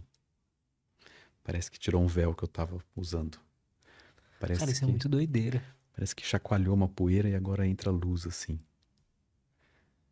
Isso não é todo mundo que, que diz isso. Algumas pessoas têm uma ação. Algumas pessoas têm. Que eu tenho que ter tanto ação antidepressiva, quanto eu tenho que ter a, a, a, a capacidade de me entender. Né? A capacidade de me perceber. E algumas pessoas não têm a capacidade de se perceber. Outras têm, uhum. e outras falam. tinha um. Tudo era difícil. Tudo era para um negativo, tudo era um. Aí, aí a coisa fica. Não sei. Exatamente assim. Mas a maioria fala isso. Tinha uma coisa, uma faixa, um, um, um barulho que não tem mais. Uma, alguns descrevem como uma panela de pressão, o dia inteiro na cabeça. Outros descrevem como uma venda no olho. Outros descrevem como um, um rádio ligado. Blá, blá, blá, Acabou. Um ruído. É. é assim que vocês vivem? Então agora dá para eu fazer exercício de manhã, dá para eu fazer terapia, dá para eu ir para faculdade, agora dá. Sim, quando você não tem febre é mais fácil correr, quando você não tem asma é mais fácil você nadar. Não dá para nadar e correr com uma febre. Aí o psicólogo também fala, ele tá acessível. Agora ele é uma pessoa acessível. O papel do psicólogo é essencial nisso. Porque a, eu desliguei. Isso, é um dos cinco mecanismos conhecidos da ketamina. E é o mais antigo. Outros todos, no final, vão gerar a mesma coisa: produção de proteica, conexão cerebral entre um e outro. Tá lá no Panos Anos para você dar uma olhada. Por isso, então, que é outros. é tão interessante fazer a terapia junto, né? Porque, querendo ou não. Ou não? Durante o ato não é necessário, mas no período de tratamento, sim que dizem os psicólogos? Já que eu vou criar mecanismos, já que eu vou criar caminhos novos, eu já crio o caminho certo. Eu já modifico a sua crença, eu já crio. Pois é. Já vou pro caminho certo. O cérebro fica mais maleável, né? Não Talvez. sei, porque eu nunca apertei um cérebro. Mas é, é uma forma de você entender. Essa capacidade de se ligar, de, de criar novas conexões, ela tem uma duração. É, não se sabe por que essa homeostase, então essa essa, essa manutenção desaparece. Em quem desaparece? Em quanto tempo desaparece? Por quantas vezes eu vou ter que conectar e ela vai desconectar de novo? Isso eu não sei dizer. Isso depende das pessoas. Isso é a nossa fase de manutenção do tratamento. Mas o que eu posso te dizer é que os trabalhos mostram que quando as pessoas atingem a remissão, não tem mais sintomas, 30% vai ter, depois de um ano, não vão ter voltado sintomas de depressão. Então parece que as conexões ficaram resistentes o suficiente. Quer dizer que nunca mais vão ter depressão na vida? Não sei, você quebra o braço, vai para o hospital, põe um placa, põe um parafuso. Que, que o ortopedista fala? Cuidado com o braço, hein? Não vai cair de skate de novo. Se quebrar, vou ter que arrumar de novo, né? Então eu não posso te prometer que você nunca vai ter depressão de novo. Posso te prometer que essa fratura foi, foi consertada. Mas você é uma pessoa que anda de skate, talvez você vai quebrar o braço de novo. Você é uma pessoa que tem um funcionamento cerebral é, que tende, que propicia, que tem, uma, que tem uma condição genética também evidente no quadro da depressão, uma condição, uma realidade interna. Se você for para psiquiatria, vai falar de condição genética, vai falar de algumas coisas. Se for para psicologia, vai falar de condição interna, vai falar de, de, de, de, interpretação de mundo, vai falar de uma série de outras coisas. E tá todo mundo certo, né? A farinha não é bolo, farinha, bolo contém farinha, mas farinha não é bolo. Então contém, então contém isso, contém aquilo, mas não é só isso. E o modelo que eu estou te explicando não é 100% certo, porque eu não trato 100% das pessoas, eu trato 70%. 75%, depende de quem eu estou olhando. Então não é um modelo 100% certo ainda. Existe ainda uma caixa preta que acontece não sei o que com essas 20% de pessoas que não melhoram. Quer dizer que se não melhoram com ketamina não vão melhorar com nada? Não, porque não é uma escala. Cara, mas se, se consegue tratar 70%, seria o tratamento mais eficaz que a gente tem hoje? É, Medicamentoso, sim. Sim. Medicamentoso, sim. Se você comparar, é porque eu não posso dizer só sim ou não. Eu tenho um trabalho que compara, foi, foi saiu, saiu na New England Journal of Medicine, que é um dos cinco grandes jornais. Os artigos que são publicados no New England, eles têm uma característica de ter um grande impacto, né, ser muito importantes para a prática clínica e de ter uma metodologia muito bem feita. Eu descrevi a foto que eu vou tirar e eu tirei uma bela foto. Eu tirei só do pé, eu não tirei do pé e da mão, eu não tirei do pé com o dedo na frente. Então, esses são os artigos que são publicados nos grandes jornais. New England, JAMA, é, tem os, os, cinco grandes jornais. E eles compararam ketamina endovenosa com eletroconvulsoterapia, que é até então a melhor tratamento para a depressão. E eles fizeram um trabalho que eles desenharam esse trabalho para ser de não inferioridade. Então eu não quero saber se ela é melhor, eu só quero saber se ela não é pior. Uhum lembra da foto. Eu tenho que escolher um ângulo para tirar foto. Não dá para tirar uma foto que completa tudo. Nessa população que eles escolheram, a ketamina foi mais eficaz do que a eletroconvulsoterapia. Quer dizer que ela é mais eficaz para todo mundo? Não. Quer dizer que aquela foto, daquele braço, daquela estátua, naquele dia de sol, tem essa cor, tem essa textura, tem essa foto. Quer dizer que todos os braços de todas as estátuas são iguais? Não. Não tire conclusões que não estão escritas no papel. O papel diz: eu tenho quatro centros nos Estados Unidos, eu tenho quatro centros de ketamina, quatro centros de eletroconvulsoterapia. Eu ceguei os pacientes assim, eu peguei pacientes assim, assim, assim. Eles tinham essa idade, eles tinham esse diagnóstico, eles tinham esse tempo de doença. E no final das contas, quando eu fiz a ketamina dessa, dessa e dessa forma, 56% das pessoas se beneficiaram da ketamina, 43% das pessoas se beneficiaram da eletroconvulsoterapia. Ah, Tiago, mas é que na minha prática clínica é diferente. Então publique o seu, seu resultado. O New England publicou do, do Boris Heifeld. E publicou assim: Ah, mas isso vale para transtorno bipolar tipo 2 que está resistente? O trabalho fala de depressão unipolar. Se vale para depressão bipolar, a gente vai ter que fazer um outro trabalho, só selecionar os bipolares. Ah, mas é que não está bem selecionado os pacientes porque eles são. Eles só querem. Só, são, são só fotos. Então, para as fotos, procura o artigo original, está escrito como, como que é. Tem um material suplementar que descreve exatamente como foi feito cada um dos, dos, das, dos tratamentos. E sim, ela é mais eficaz. Ou ela é não, não é que ela é mais eficaz, porque isso não é a conclusão do artigo. A conclusão do artigo é ela não é inferior a ECT. Não inferioridade não quer dizer mais eficaz, quer dizer só não inferior. Quando você olha os dados, você pode tirar uma outra conclusão. Inclusive, os bons trabalhos, os bons autores, publicam, eles permitem que você pegue os dados crus deles e reinterprete e refaça a sua conclusão. Pega a tabela de Excel que ele usou uhum. e refaça, olhe os dados, re, refaça a tabela de Excel. Então é um bom trabalho. Se você não quer fazer o trabalho de novo, você pega os dados dele, pede para eles a tabela de Excel deles, dependendo do, do autor, os bons autores vão te entregar com uma série de condições, mas vão te entregar. E você vai falar: olha, eu reavaliei, reanalisei os trabalhos, o trabalho do Boris, e eu encontrei coisas diferentes. Ele errou aqui, aqui, aqui. Eu te entrego o negativo. Acho que quem está assistindo nem sabe o que é negativo da, da foto. Da foto. A sua revelação não foi boa, você carregou muito no, no, no contraste, esqueceu um pouco do. E eu vou. Me, me, manda esse negativo que eu vou tirar outra foto. Me manda o arquivo RAW. Uhum. Talvez as pessoas. Esse JPEG que você fez, você compactou muito, passou vários filtros, não tá legal. Me manda o arquivo RAW que eu vou publicar de novo a sua foto. Uhum. E aí eu vou carregar na luz aqui, isso, outra interpretação. É o mesmo dado com uma visão diferente. Então, se, se alguém discorda dele, justifique porque você deveria ter os dados, manda para o grupo, manda para a revista, consegue os dados originais e refaz a pergunta. Mas ketamina não foi inferior a ECT, a eletroconvulsoterapia. Ele também achou que não teve nenhum efeito colateral depois de seis meses, nem no grupo da ECT, nem no grupo da ketamina. Ele também achou que o, o, as pessoas mais jovens têm uma resposta melhor. Ele também achou que, contrário de outras pessoas, 56% das pessoas tratadas tiveram benefício. Tem outros trabalhos que vai para 80, vai para 90. Ele achou 56. Quem que está certo? Não sei, pensa na foto da Estátua da Liberdade que você vai ver que sim, todo mundo está certo.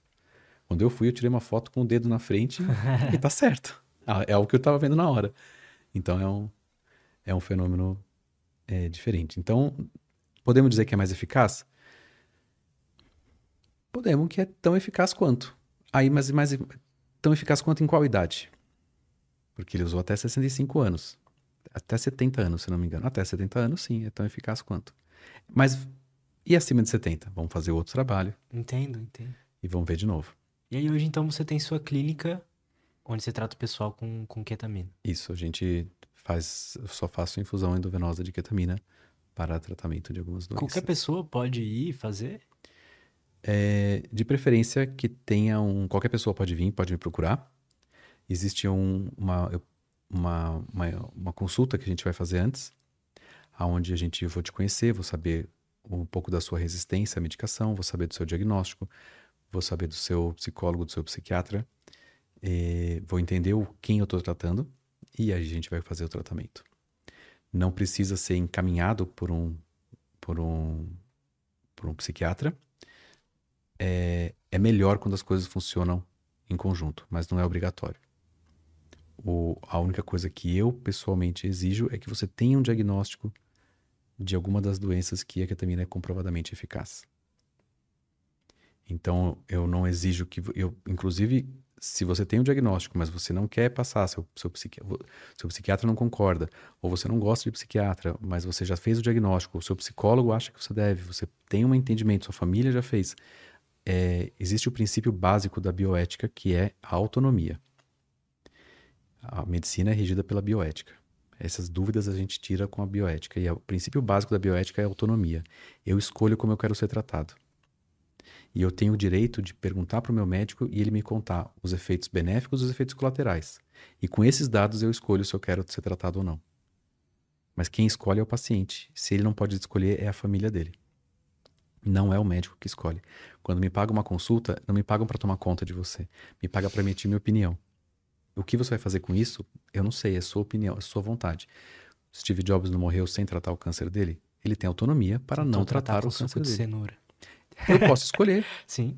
Ele tem autonomia. Quem é você, médico, para chegar a ele, prender, amarrar os braços e fazer quimioterápico na veia? Ah, mas era, era, é. era tratável. Eu não quero. Eu me escolho como eu quero me tratar. Puxa, você está fumando? Fumar faz mal para os pulmões. Mas eu escolho como eu quero me viver, como eu quero me tratar. Então, a autonomia é o, o princípio básico da bioética e eu me baseio na autonomia para atender pessoas que desejam o tratamento, contanto que a minha Legal. autonomia também não seja é, quebrada. Tiago, posso ir aí fazer uma ketamina e voltar? Não. Aí você está quebrando a minha autonomia de escolher quem eu quero tratar eu vou te conhecer antes. Eu tenho uma, uma série de regras do CFM, do Conselho Federal de Medicina, para seguir. Eu tenho uma série de regras éticas minhas próprias para seguir. E uma série de condutas para poder seguir. Basicamente satisfeitas elas, sim, a gente pode se tratar. É qualquer um? Não. Ah, eu não tenho diagnóstico de nada, nunca passei num psiquiatra, nunca passei num psicólogo, nunca tratei. Mas acho que tenho depressão. Posso fazer ketamina? Não. não. tô indo aí pela pra ver como é que é o barato. Não, não é um barato, é um tratamento. Ninguém tira um apêndice só pra ver como é que é a dor. não, tô querendo fazer uma apendicectomia, mas você tá com o apêndice inflamado? Não. É, então não vou fazer. Eu não vou me arriscar a fazer. Se você achar um médico que, que na sua autonomia faça, não tem gente que faz modificação corporal, que tira o nariz, tira a orelha, tira um dedo? Médicos dificilmente vão fazer isso, porque Total. vai contra a minha autonomia. Mas se você achar que é alguém que faça, faça, Total. faça. Posso tirar o apêndice ou o nariz só para ver como é que é? Claro que pode. Na minha, na minha jurisdição, onde eu respondo para o CFM, onde eu respondo para o CRM, onde eu respondo para minha ética e para minha autonomia, não. Mas, se você me conta uma história, se você me fala, você tem tratamento, já tratou, já tentou, mostrou uma resistência, ou não mostrou resistência, mas mostrou um efeito colateral muito importante, ou você não quer remédio para boca, não acho que, que, que é para mim, eu já tentei, não é para mim, o caminho, olha, existe esse caminho, existe, os efeitos benéficos são esses, os efeitos colaterais são esses, existe esse caminho, os efeitos benéficos são esses. Ah, mas eu não gosto de ketamina, posso fazer CT? Pode. Os efeitos benéficos são esses, os efeitos colaterais são esses, a decisão é sua. Se você não tem capacidade de tomar decisão, Boa. sua família tem por você. Então hoje a gente tem uma, uma clínica baseada em alguns. Pô, maneiro demais, cara. E como é que a galera pode achar isso? Entrar em contato? Arroba Instagram, set... melhor, melhor. Arroba cetamina. Nas redes sociais é arroba cetamina. É o meu contato. E cetamina.com na internet. É o meu site. Pode entrar em contato comigo. Você tem um bom username e um bom domínio. Pioneiros têm essas, essas vantagens. É verdade. Pioneiros têm essas vantagens. Quando eu cheguei, não tinha nem o mato pra gente. Eu plantei o mato pra pagar. E onde que é, cara? As, as, infusões são feitas dentro do Hospital São Camilo Ipiranga. As é. infusões, é, cetamina é uma medicação anestésica que tem uso exclusivo hospitalar. Ela tem seus riscos, ela hum. tem é, seus, seus problemas. Contei no começo, uso em casa levou a uma morte em 1970 e poucos. 72, 73, não lembro agora quando é que foi. Mas é um tigre que tem que ser domado. Então você não tem um tigre em casa, o tigre fica no zoológico. Ele nunca faz nada porque ele está no zoológico. Quando você traz ele para casa, ele vira um tigre e aí ele vai um dia, você vai acordar dentro da boca do tigre. É, perfeito. Então, é, a gente não faz, não deve deixar um tigre andando por aí, né? Ele tem que ter, ele é muito bom, muito bonzinho, muito legal, bem domado. Então a ketamina é um anestésico, ela é um tigre, ela pode te matar, então você precisa de um anestesista. Na bula está escrito uso exclusivo em hospitais. Na bula está escrito de preferência por um médico treinado em pessoas sedadas, anestesiadas. Existe uma série de questões é, que podem acontecer durante a infusão e durante uma consulta você vai discutir com o seu médico por que, que eu é, deveria escolher, quais são os efeitos colaterais que eu espero. Eu tolero esses efeitos colaterais. Tem gente que não tolera essa dissociação que eu contei. Tem gente que não, não, não tolera fazer ketamina, isso é horrível, isso é péssimo. O, a taxa de dropout, a taxa de desistência, por isso está mais ou menos entre os 2%. Então, tem 2% das pessoas que não toleram a, a, medicação, que não toleram os efeitos colaterais. Eu prefiro fazer um choque elétrico. Uhum. Elétrico, prefiro perder memória com choque elétrico, que é o eletroconvulsoterapia. Eu prefiro fazer estimulação magnética transcraniana. Eu prefiro ir lá fazer sessão três vezes. É, não é três vezes, isso é um protocolo americano uma vez por dia, por 22 dias, do que fazer uma sessão de 50 minutos de ketamina. Gente, é, é total. Tua escolha. Sua escolha, total sua escolha. Então, é feita dentro do hospital, com o médico anestesista, monitorizado, com tudo que a gente precisa, tudo que a gente pode ter de problemas. A gente não faz a medicina da esperança. A gente faz a medicina de anestesista. A gente não. Ah, espero que não dê nada errado. Essa é a medicina da esperança. Espero que não dê nada errado. Não vou, eu não tenho aqui muita habilidade, mas espero que não aconteça nada. Não, eu estou preparado para o pior que pode acontecer. Se pega fogo dentro da sala que você está fazendo ketamina. E aí? Não sei, anestesista é preparado. Fogo na sala cirúrgica é um tópico da anestesia. Da, da anestesia. E se pega fogo nos equipamentos da, da sala cirúrgica? O que, que eu vou fazer com esse paciente? Então, a gente não faz medicina da esperança. O anestesista não faz. O anestesista está preparado para que se pegar fogo, inclusive no tubo que você está recebendo oxigênio, ele tem oxigênio puro. E se ele pegar fogo nesse tubo, o que, que eu faço? O anestesista está preparado para responder a fogo na via ainda aérea. Bem, cara. Tá, ainda bem. Porque... Mas você nunca pensou nisso. É, nunca pensei. Mas nunca pensaria. O anestesista cara, eu posso te fazer pensa. uma pergunta filosófica sobre anestesia? Pode, claro que pode. Eu posso não responder, mas pode, pode você fazer. pode não responder se não quiser, não tem problema. Não sei se é uma viagem. Não, pode fazer. Quando você anestesia alguém, sobra ali, né? Tipo, da pessoa, da consciência dela. Será que isso, isso, te, isso te ensinou alguma coisa, assim, sobre a vida? O, o anestesista é o seu guardião. Você, o anestesista tá por você quando ninguém mais tá. Quando nem você tá por você. Então você precisa passar por um, por um, por um momento. Esse momento você não consegue passar sozinho. Vamos usar uma coisa bem simples. Um apendicite.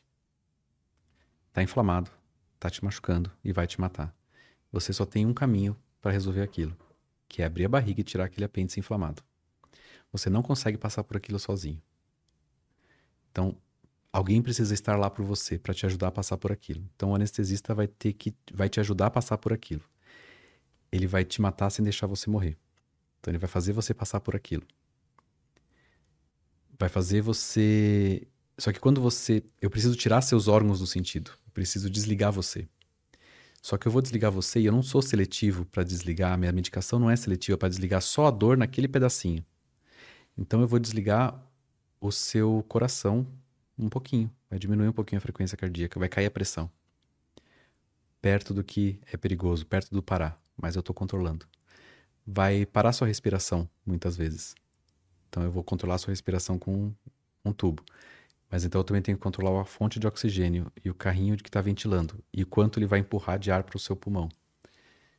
Só que isso também você vai perder o, seu, o controle de se meu braço está muito esticado, se eu estou com frio, se eu estou perdendo calor, se eu tenho que, se eu tenho que urinar, se quantos água eu não tenho sede quando estou anestesiado. Então você vai entregar para mim a sua seu corpo, sua vida, e eu tenho a responsabilidade e o treinamento de fazer você passar por aquilo e te acordar e te entregar para sua família melhor do que você entrou. Então o anestesista está lá e ele tem um compromisso com você. Se a mãe dele morre, ele vai continuar lá. Se pega fogo no hospital, ele vai continuar com você. Ele vai trazer você junto com ele para fora do hospital. Não sei como, mas vai te manter vivo, porque você, antes de fechar o olho, confiou em mim. Falou: "Eu vou te dar a minha vida para você. Eu vou confiar em você 100%, que quando eu não puder responder por mim, as suas atitudes, as suas decisões vão ser boas para mim também." Então a gente xinga o cirurgião que tá com o braço aberto e ele quer empurrar o braço mais para cima. Vai dar lesão de plexo. Não, cara, você não vai empurrar o braço. Você vai machucar seu paciente. Não, mas eu não consigo operar. Aprende a operar. Melhora a sua técnica. Você não vai machucar o paciente. Ele estava acordado, sentou aqui e falou: Eu vou me entregar para você. E eu vou decepcionar ele agora? Eu não. Se alguém vai errar aqui, é você. Fecha, chama outro cirurgião que saiba operar com o braço fechado. Mas você não vai operar assim. Maneiro. Então, o que é anestesia para mim é estar tá lá para quando não tem ninguém por você, quando você não consegue nem você mesmo estar tá por você. Então, é um cuidado que vai além, um cuidado maior que se eu tiver morrendo, eu vou continuar lá. Nem que eu pare a cirurgia, pare a anestesia, te desperte, depois eu vou morrer, mas ou a gente sempre trabalha em dupla, trio, né? sempre tem mais de uma pessoa no centro cirúrgico, mais de um anestesista no centro cirúrgico. Então a gente está sempre com costumo, costumo dizer que a gente nunca passa medo sozinho, a gente sempre chama os amiguinhos para passar medo junto. Pô, legal, cara. Então a anestesista para mim é isso. Gostei. Doutor, muito obrigado. Obrigado. Valeu pelo papo. Aprendi muitas coisas legais. E o que, que a gente não falou ainda? Não Outra sei. coisa que a gente não falou. Não sei. O que, que a gente não falou? A gente não falou. Você me perguntou, a gente não falou de psicodélicos, a gente já falou. É verdade. Quer falar? Não sei, você quer saber? Não sei como é que tá o tempo das coisas. Quanto tempo já deu? Ah, vamos falar mais um pouquinho. Então vamos falar sobre psicodélicos. Vamos reviver essa chama. Joga mais, pega, pega mais carvão, pega Du, mais uma cerveja. Pega uma água pra mim. Pega mais uma cerveja, pega mais carvão. Psicodélicos, cara, eu. É que eu não quero falar aqui pra não ser. fazer uma atitude responsável, mas. Foda-se. eu. Só tem a gente mesmo aqui, não tem é, ninguém vendo. É, assim, é. Eu não recomendo que ninguém faça isso, não faça mesmo. É, eu acho que tem atitudes muito melhores pra se tomar numa situação dessa, mas eu passei por uma depressão bem forte no final do ano passado. Sempre tive depressão a vida inteira, assim, picos de depressão e tal, mas no final do ano passado foi a pior. E aí eu tava meio que já, tipo, já tinha desistido da vida já, sabe? Pensando em me matar e etc. E aí é, me lembrei de algo que eu sempre quis experimentar, que era é, psilocibina, né? Pra isso. Já ouvi relatos e tal, falei assim, ah, cara, eu vou, foda-se, é a minha, minha última chance aqui. E pra mim funcionou bem, cara. Eu mesmo pesquisei e, fiz ali, não foi totalmente responsável, não recomendo que ninguém faça, mas pra mim eh, me trouxe uma coisa que eu nunca tinha sentido antes, que foi é, trouxe à tona, tipo, quais quais são qual é o padrão de pensamento que eu tenho quando eu tô daquele jeito, sabe? E que faz eu me sentir mal. E aí trouxe aquilo à tona e aí eu consegui ver aquilo na minha frente assim. E aí foi fácil tratar depois. Aí eu voltei na terapia, falei sobre aquilo e funcionou super bem. Acho que também sem a terapia não teria funcionado. Então eu acho um assunto bem interessante. É no máximo uma história muito bonita. Mas eu não posso usar isso Sem dúvida. como plano terapêutico. Eu preciso, como, dúvida. como plano terapêutico, eu preciso entender quanto disso foi efeito placebo. Verdade. Não quer dizer que efeito placebo não existe. Não quer dizer que ele não, não é, não é que eu te- quando eu te dou. E se eu tivesse te dado shiitake e falado que era psilocybin cubensis, você poderia ter melhorado do mesmo jeito. Isso não é uma suposição. Existem cadeiras da psicologia que estudam só o efeito placebo. E o efeito placebo de uma injeção é maior do que o efeito placebo de um comprimido. Você sabendo que é placebo ou não. Lutz, eu vou te dar um comprimido branco. Ele é placebo, mas ele trata a depressão. Tó.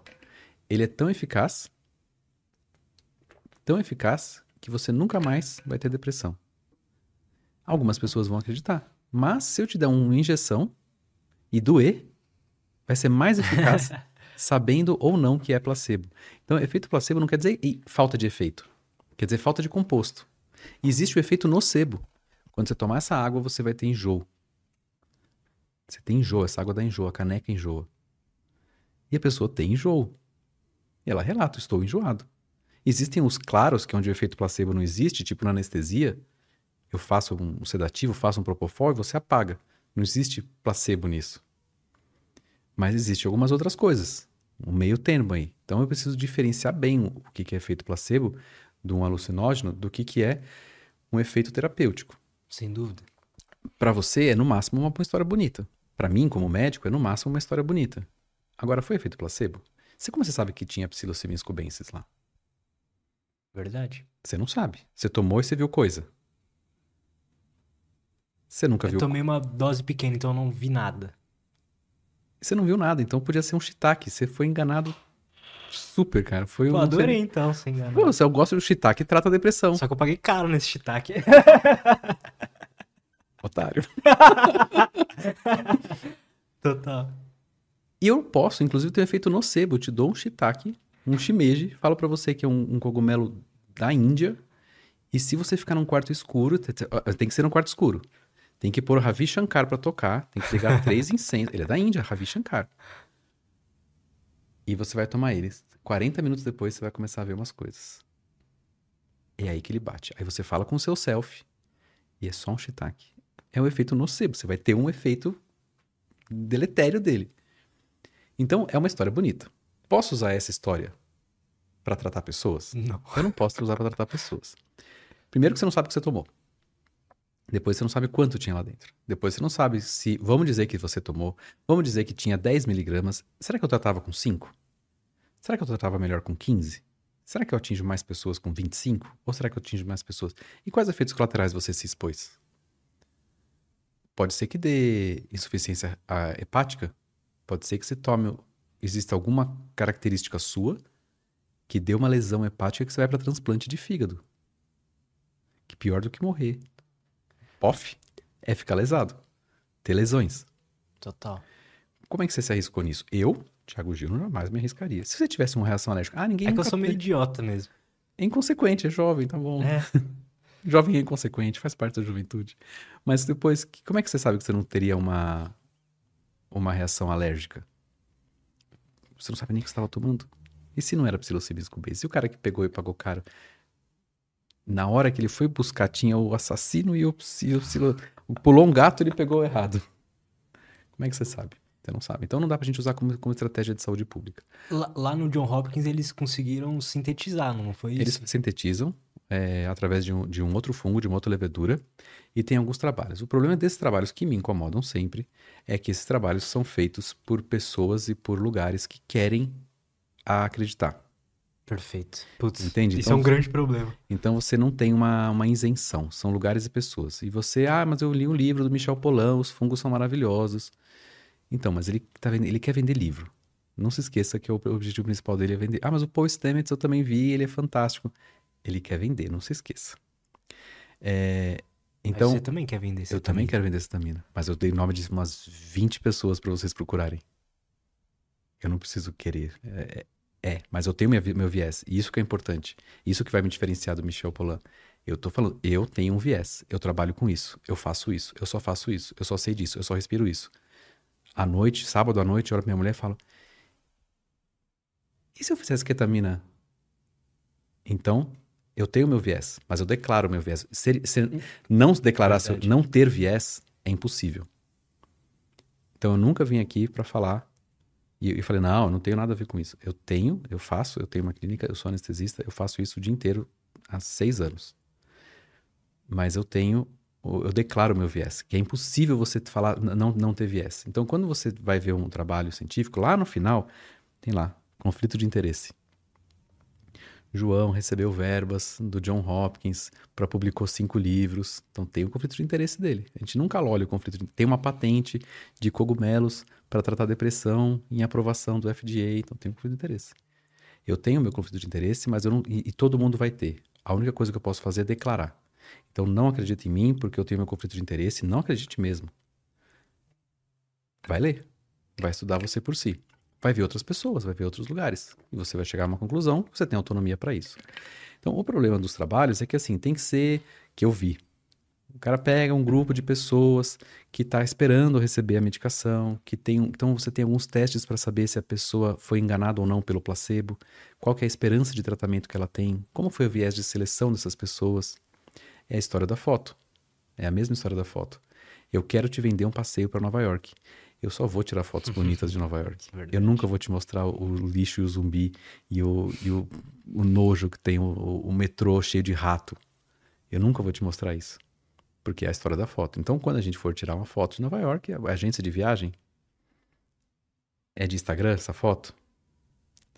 E, e- e o que você percebeu então é que não, não, não é muito conclusivo, não traz nenhuma conclusão interessante. Não são muito isentos. Eu tenho um trabalho em que fez, se não me engano, 16 miligramas versus 25 miligramas de psilocibina. E esse trabalho me assustou, saiu no JAMA, porque um dos efeitos colaterais com doses maiores foi aumento de ideação suicida. E isso não é brincadeira. Ideação suicida não é uma coisa que acontece, passa na cabeça e vai embora. Morrem 44 pessoas no Brasil por dia por suicídio. 44 por dia por suicídio. Então não é uma coisa que a gente ignora. A gente não, quando a pessoa morre por suicídio, ela morre e a família também morre. Então não é uma coisa que se passa por aí. Então eu e o principal dos psicodélicos é que primeiro, qual que é o mecanismo de ação deles? Qual modelo teórico explica a ação deles? Eu te contei vários modelos teóricos da depressão: desbiose, eh, serotonina, mal olhado. Em qual desses modelos teóricos a minha medicação encaixa? Qual a ação do cogumelo? Qual a ação?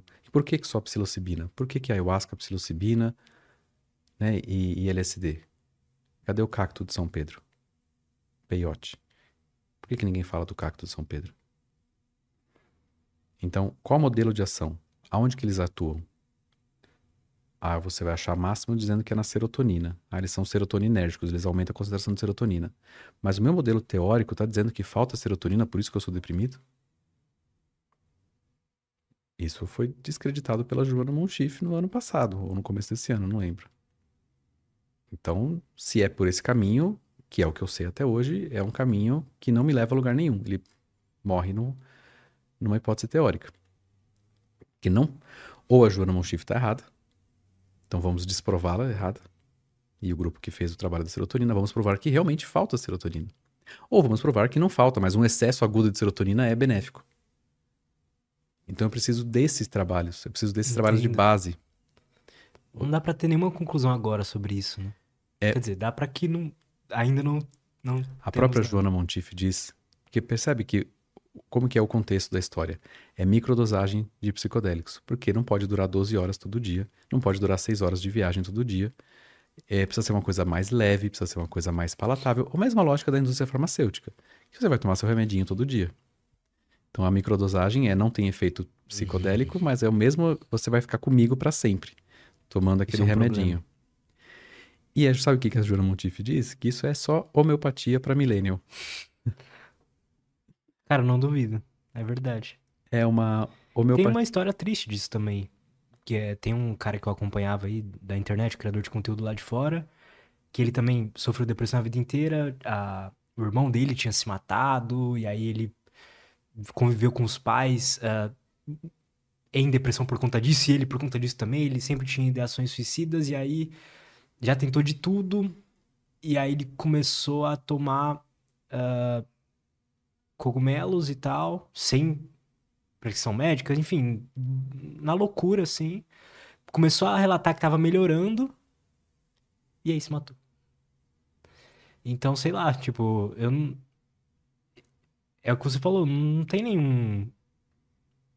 Nenhum dado pra mostrar pra gente que isso é bom ou não. Pelo contrário, pelo que você me disse, pode até ser perigoso. Sim, sim. Eu, eu tenho um dado dizendo que é perigoso. Eu não sei outros. A gente podia fazer um, um trabalho de mundo real.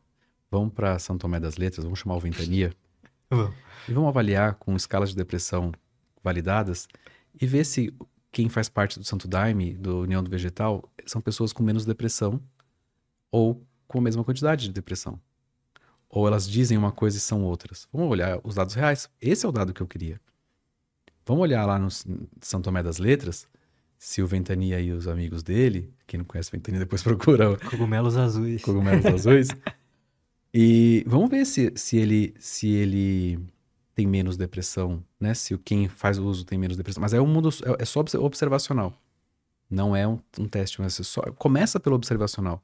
Depois eu posso construir a hipótese teórica por cima disso. Mas vamos começar pelo. O que não dá é pra gente escolher três alucinógenos bacanas, né? LSD, ayahuasca e, e psilocibina, que são fáceis. Por que, que não o cacto de São Pedro? Porque é mais fácil fazer um fungo do que fazer um cacto crescer. Então, dá pra hora de vender, é mais fácil vender um fungo, como o John Hopkins já fez, do que pegar. E a ayahuasca? A ayahuasca tem que ser. o- É um pouco mais complicado, tem que ser dois compostos, tem um inibidor de mal, tem que ter o, o, o dimetiltriptamina, que é um pouco mais complicado para fazer entrar. Então, tem gente tentando fazer inalado, tem gente fazendo, tentando fazer endovenoso. Mas a lógica de mercado é tomar todo dia de manhã seu comprimido. Sua, sua, sua, sua dose de medicação e ir embora trabalhar. Mas isso é meio que uma muleta, né? Não é um. É considerado um tratamento? É, né? Mas é. Do- eu você, tá de, você tá falando de medicação real ou você tá falando de. Tipo, de eu não sei se eu tô, se eu tô errado nisso, mas a minha opinião é que é meio triste você depender sempre da, de uma medicação pra não estar deprimido, né? É, eu concordo. Eu tenho outra opção. O ideal seria que ninguém morresse se tudo fosse azul. Tá? Mas não é o real. O real bate a porta e fala: olha, o real não é esse. Então, dentro do que eu tenho de real, o que, que é o melhor que eu tenho? É tomar um remédio todo dia? É fazer ketamina cada três meses, a cada seis meses? É. Eu não sei, eu tenho que ver o que eu tenho de real. Sim. E se esse real. Eu tenho várias coisas no mercado hoje aprovadas, auto- autorizadas, é, relatos de pessoas. Então, uma das coisas é, por exemplo, estimulação magnética transcraniana para tratamento de depressão. Eu vou ficar dependente de uma estimulação no cérebro? Não sei. Eu não sei. É o que eu tenho hoje. É o melhor que eu tenho hoje. Mas explica num modelo, num contexto teórico. Dentre as coisas que você tem, qual quais delas têm a melhor manutenção de efeito? Quais delas duram mais o efeito? Quais delas têm menor efeito colateral? Infelizmente, quem trata, os médicos também são pessoas e também tem dúvidas e também tem problemas. Seria muito melhor se a gente fosse oráculo dos deuses, como a gente muitas vezes acha, e, e, e soubesse todas as perguntas e todas as respostas. Seria muito melhor, mas não é. A gente tem uma quantidade limitada de informações. Não os anestesistas, porque o primeiro ato divino foi colocar Adão num sono profundo. Então, o primeiro ato divino do- foi ser anestesista. Depois foi ser cirurgião, que é retirar uma costela, mas esse já foi depois. O primeiro foi colocar Adão num sono profundo. Mas brincando, é, Deus não tem CRM, Deus não pode prescrever, brincadeira de novo. Mas o, é, é o que a gente tem. Então, entre você ter uma qualidade de vida, que eu acho que isso que é que você deve mensurar a maior qualidade de vida com o menor uso de medicação possível. Justo. Aonde você vai achar Justo. esse, esse, esse, esse, esse cruzamento de maior qualidade de vida com o menor uso de medicação. Maior autonomia para decidir. Eu aceito ficar um pouquinho deprimido. Só de manhã, 20 minutos. Mas não usar nada de medicação? Aceito. Acho que é isso que eu quero. Aceito sair, parar, de, parar meu trabalho? Não aceito. Então eu preciso. Então eu vou achar né, um, um meio termo aonde o que, que eu aceito versus o que eu tenho que fazer. Tem gente que quer, acha que, que ketamina é horrível, que eu prefiro fazer esse, é, ECT duas vezes por mês. Ótimo. Importante é você achar. Não, tem gente que não quer fazer nada, quer tomar o remédio pro boca, quer fazer ketamina e quer parar remédio pro boca. Pare. Quer fazer ketamina, tem todo. Tem, tem, tem esse. Tem esses caminhos. Eles têm problemas, eles têm benefícios. Tomar medicação tem efeito colateral, parar a medicação tem efeito colateral. Mas você tem que. O, o, o, o final daqui é: você tem autonomia para decidir. Você ouve o que o seu médico quer, o que ele te fala, mas quem decide é você. Para tudo, não é para psiquiatria, é para tudo. Eu não quero tratar meu câncer, eu não quero tomar quimioterápico, ficar enjoado, cair cabelo, perder sobrancelha, ficar inchado, ficar no hospital, um monte de coisa furada. Não quero. Não faz. Ah, mas às vezes você vai ficar deprimido? Sim. Aí você vai ficar com câncer? Sim. Marcelo Rezende, que a gente conhece. O Steve Jobs, que é o mais famoso. Sim. Puxa, mas então você vai ficar deprimido? Vou. Mas então você vai ficar com câncer? Vou. Poder de escolha, né? Mas eu posso escolher. Né? Talvez isso fale muito mais de quem critica do, do criticado, né? Pra mim aqui, saudável, sem câncer, é fácil falar, putz, Steve Jobs, cara, você podia estar vivo ainda, né, meu? Aí ele podia falar, puta, cara, vem aqui tomar quimioterápico, vomitar, você ficar picado e saber que eu tenho 90% de mortalidade. Prefiro não passar meu tempo aqui. Então, não, são Total, escolhas, total. são escolhas, escolhas. Total. Pode fazer suas escolhas. Acho que isso é o mais importante. Agora, os psicodélicos são uma escolha dentre essas? Ainda não. E para mim, pessoalmente, me falta o modelo teórico, me falta um construto teórico, me falta uma ideia. Tá bom, como que ele funciona? Me falta dados de mundo real. Você vai pra quinta dimensão e lá você encontra um terapeuta ultradimensional. Que seja, posso medir a quinta dimensão? Posso medir a quinta Total. dimensão? Posso, posso é... Momento citei Lacan, aonde tem humano, tem um bordel e uma prisão. Na quinta dimensão tem um, tem um, tem um bordel e tem uma prisão. Então, existe a quinta dimensão? Se existe, tem um bordel e uma prisão, né? Então, eu consigo ver, consigo... vamos à quinta dimensão. Não existe um complô universal sobre contra a quinta dimensão. O que existe é uma falta de estudos observacionais que seja, Não, perfeito, cara. que seja. Vamos pegar quantas histórias que nem a sua, quantas pessoas eu conheço pessoalmente que tentaram cogumelo e nada. Quantas eu preciso para quantas eu não preciso. Tem pessoas que ficam doidas pra sempre. Não conheço. Os que travam eu não conheço. Mas nem, nem faz muito sentido na farmacologia, mas pode ser.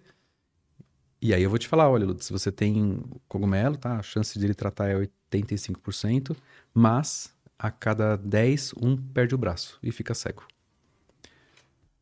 Tenho esse aqui, você vai perder isso, vai ganhar isso. E você escolhe. Então, e, e- mas não esqueça que tem uma lógica de mercado por trás da microdosagem de psicodélicos. Que existe uma cultura. Eu não sei nem se é uma medicina ou se é uma cultura. Talvez psicodélico seja só um movimento cultural. Ou, como disse a Joana Montif, é só um homeopatia para milênio. Cara, faz sentido. Faz todo sentido. Eu fui criado com homeopatia. Eu posso te dizer, é homeopatia para milênio. Quem tem aí, que nasceu nos anos 80 também, filho de, filho de médicos, fui criado, fui tratado com homeopatia, com beladona, com ipeca, com bolinha. Homeopatia para milênios, daqui a pouco vamos fazer. É, foi melhor? Foi pior? Não sei, tô aí, tá bem. Hoje eu não trato ninguém com homeopatia. Não, não consigo acreditar no poder do spin, das fadas.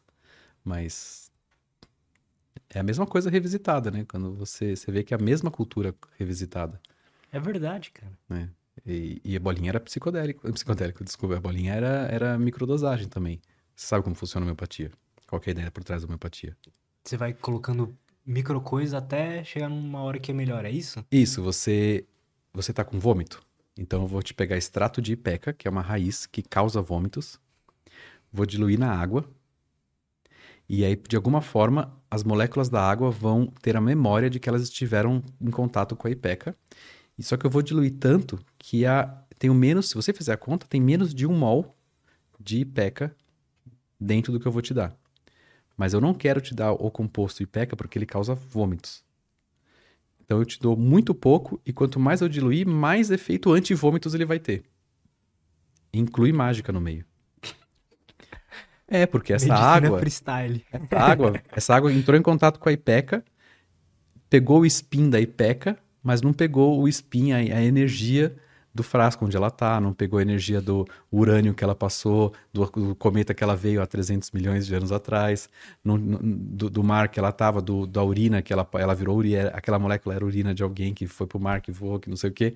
Só pega do que eu quero, que é só o, o, o spin daí, o, a- o elan, o, o, o, o fulgor só do, do que eu quero. E aí eu te dou, e aí quanto menos eu te dar, mais efeito tem. Tipo o psicodélico, sabe? Quanto, A dose é bem baixinha, quanto menos eu te der, melhor, mais eficaz. Tem estudos com MDMA, aí você vê que o placebo ele é quase tão eficaz quanto o MDMA. Saiu um estudo agora para estresse pós-traumático. 70 por 68% de eficácia para estresse pós-traumático dentro de um contexto de psicoterapia, e você olha o contexto do e você olha o placebo, o placebo também foi eficaz em 60% das pessoas. Então a Sério? diferença é 10% das pessoas. Sério? Que doideira, cara. E aí você tem duas coisas para você ver né? quando numa coisa eficaz, quantas pessoas ele é e qual o tamanho da a força de efeito. Porque existem dois conceitos de eficácia, eles podem ser significativamente eficazes na clínica. Então eu te pergunto, você você tá melhor, você tá diferente, o tamanho do seu câncer diminuiu, o seu, se a sua vida tá melhor. Então ele é clinicamente significante ou ele é estatisticamente significante. Quer dizer, meu câncer era de 3 centímetros, agora ele é de 2,9. Eu tenho super certeza estatística que ele é de 2,9. Então ele é eficaz. Mas eu continuo com o mesmo câncer. 3 centímetros é a mesma coisa. Então eu tenho duas coisas para averiguar: quantas pessoas eu ajudo e o tamanho do efeito, e se esse efeito ele é estatisticamente significante ou se ele é clinicamente significante. Porque nesse caso que eu estou contando, desse artigo saiu pouco tempo sobre, sobre MDMA para estresse pós-traumático, você está me falando que não fazer nada, quer dizer, fazer terapia, que é o tratamento era terapia mais MD, terapia mais placebo. Eu trato 60% das pessoas. Então por que, que eu tô com problema para tratar pessoas? Se eu já trato 63% com placebo, vamos usar o placebo? Não precisa de autorização, é só Usa placebo. terapia, né? E a terapia sozinha, será que tem Tem, esse estudo? mas o, placebo, é o poder do efeito placebo oral. Então é só terapia. Quando você dá placebo, você está dando só terapia ou você está dando terapia mais o efeito placebo? Nesse estudo, por exemplo, será que eu deveria ter um braço? Agora bugou. É, Não, será que eu então. deveria ter um braço? Deveria ter três braços. Um braço, Sim, MD sim. mais terapia. Segundo braço, placebo mais terapia. E o terceiro braço, só terapia? Sim, né? Ou não? Sim, e eu deveria ter um só expectante. Deixa na fila e fala, olha, daqui a pouquinho a gente vai tratar. Verdade. Muitos trabalhos de terapia têm o conduto expectante. Então, Só o tempo passar, né? só o tempo passar. Então eu precisava desses quatro braços para poder chegar a alguma conclusão. E aí eu vou chegar à conclusão de que 30, sei lá, 30% só espera, é, 35 só terapia, 60 com placebo, 70 com MD. Puxa, mas a diferença desse aqui é tão pouco. Vamos usar esse aqui, dá menos efeito colateral. Para aqueles 10% que não resolver, eu uso esse aqui. Mais barato, menos efeito colateral, vamos usar os placebos já. Mas como é que funcionaria isso, né? Eu teria que vender um remédio que não funciona? Um placebo. Quer dizer, ele funciona, né? Na lógica. Ele funciona. Eu posso te falar, olha, é um placebo. Você quer? E vai ter o mesmo efeito. Vai. Isso é muito doido. Irving Kirsch é o nome do psicólogo que mais estuda o efeito placebo. Ele é vivo hoje. É vivo hoje. Publica. Tem livro. Tem artigo. Pô, Tem maneiro, cadeira cara. sobre o efeito placebo. Ele só estuda efeito placebo nas medicações. Vale muito a pena ver os trabalhos dele. Irving Ele Kirsch. tem um livro? Tem livros? Vários, vários, Legal. vários.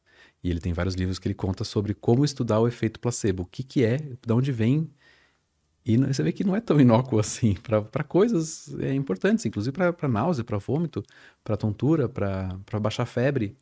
Tem umas coisas que não vai adiantar, não adianta se fazer placebo para tratar, deixar inconsciente, para entubar, para deixar tratar é, infecção. O placebo ali não vai. Então depende da área do que você está falando, o placebo é mais eficaz e outras vezes menos eficaz. O tratamento placebo para anestesia não existe, não dá. Eu faço um placebo, faço água. Dá, na verdade, dá para cirurgião. Vou te contar como. O cirurgião às vezes reclama que o paciente está tá, tá duro, a gente faz água e ele fala: agora melhorou, agora está mais mole. Parou de reagir. Precisa relaxar o músculo da barriga para poder abrir a- os músculos para poder mexer no intestino. Aham. E às vezes o cirurgião reclama: tá muito duro, o paciente está reagindo. Só que você não. Você faz água, fala: ó, já fiz aqui, ó. E o cirurgião fala: ah, agora melhorou, tá mais macio, agora dá Só para que dar não pra operar. mudou nada. Não, eu não fiz nada. Interessante. Então, até pro cirurgião ter feito placebo. Quando eu era Ai, meus amigos cirurgião que estão agora descobrir os segredos dos anestesistas. Quando eu trabalhei como designer, né, eu, eu não nasci pra ser trabalhar com essas coisas, porque eu ficava bravo quando o cara falava, não, não é esse amarelo, é o outro amarelo. Eu não, então não nasci pra isso. Aí uma vez eu, fiz, eu ficava mudando e tal, e às vezes ficava indo, voltando. Aí uma vez eu fiz isso, era um azul. Aí ele falou, não, não é esse azul, é, é mais esse aqui. Eu falei, é mais, é mais escuro. Não mudei nada, mandei de volta. Ele falou, é isso, tá perfeito. Não é um poder do placebo? Irving Kush também pode estudar isso. Tem lugares que dá, tem lugares que é mais, tem lugares que é menos, tem lugares que funciona mais, tem lugares que funciona menos. Mas é super interessante. Se eu fosse psicólogo, eu iria para esse estudo, para esse caminho, porque eu acho Pô, mano, demais, demais, legal demais. Cara, muito obrigado Agora mais uma sim. vez. Pô, adorei o papo, cara, adorei. Que bom, também gostei bastante de conversar com você. É, todos os seus links eu vou deixar aí na descrição, né? Mas o seu Instagram é cetamina, é isso? Isso. E lá onde você posta mais coisas, tá mais ali em contato, dá pra Isso. entrar em contato pela clínica. Dá para entrar em contrato. cetamina.com no Google. Também dá para no Google, no navegador também encontra a gente. Acho que é isso que a gente tem por enquanto de Boa. de eu tenho, eu tenho podcast. Eu tenho podcast. Eu tenho alguns episódios, explica algumas coisas, leio artigo científico dessa maneira mais tranquila. É, tá no Spotify, tá, tá no, nos agregadores aí de podcast. É o podcast chamado Sobre Cetamina. Legal, um podcast sobre cetamina. Não tem nem pod nem cast no nome. é só sobre cetamina. E aí tem 20 episódios que lê alguma coisa sobre sobre como começou, muitas coisas que a gente conversou aqui tá lá. É, para rever, ouve lá. Legal, cara. Mais uma vez, muito obrigado. Obrigado. Obrigado, gente. Todos os links dele estão aí na descrição, então vão lá, acompanha o pessoal. E é isso. Obrigado, até a próxima e tchau.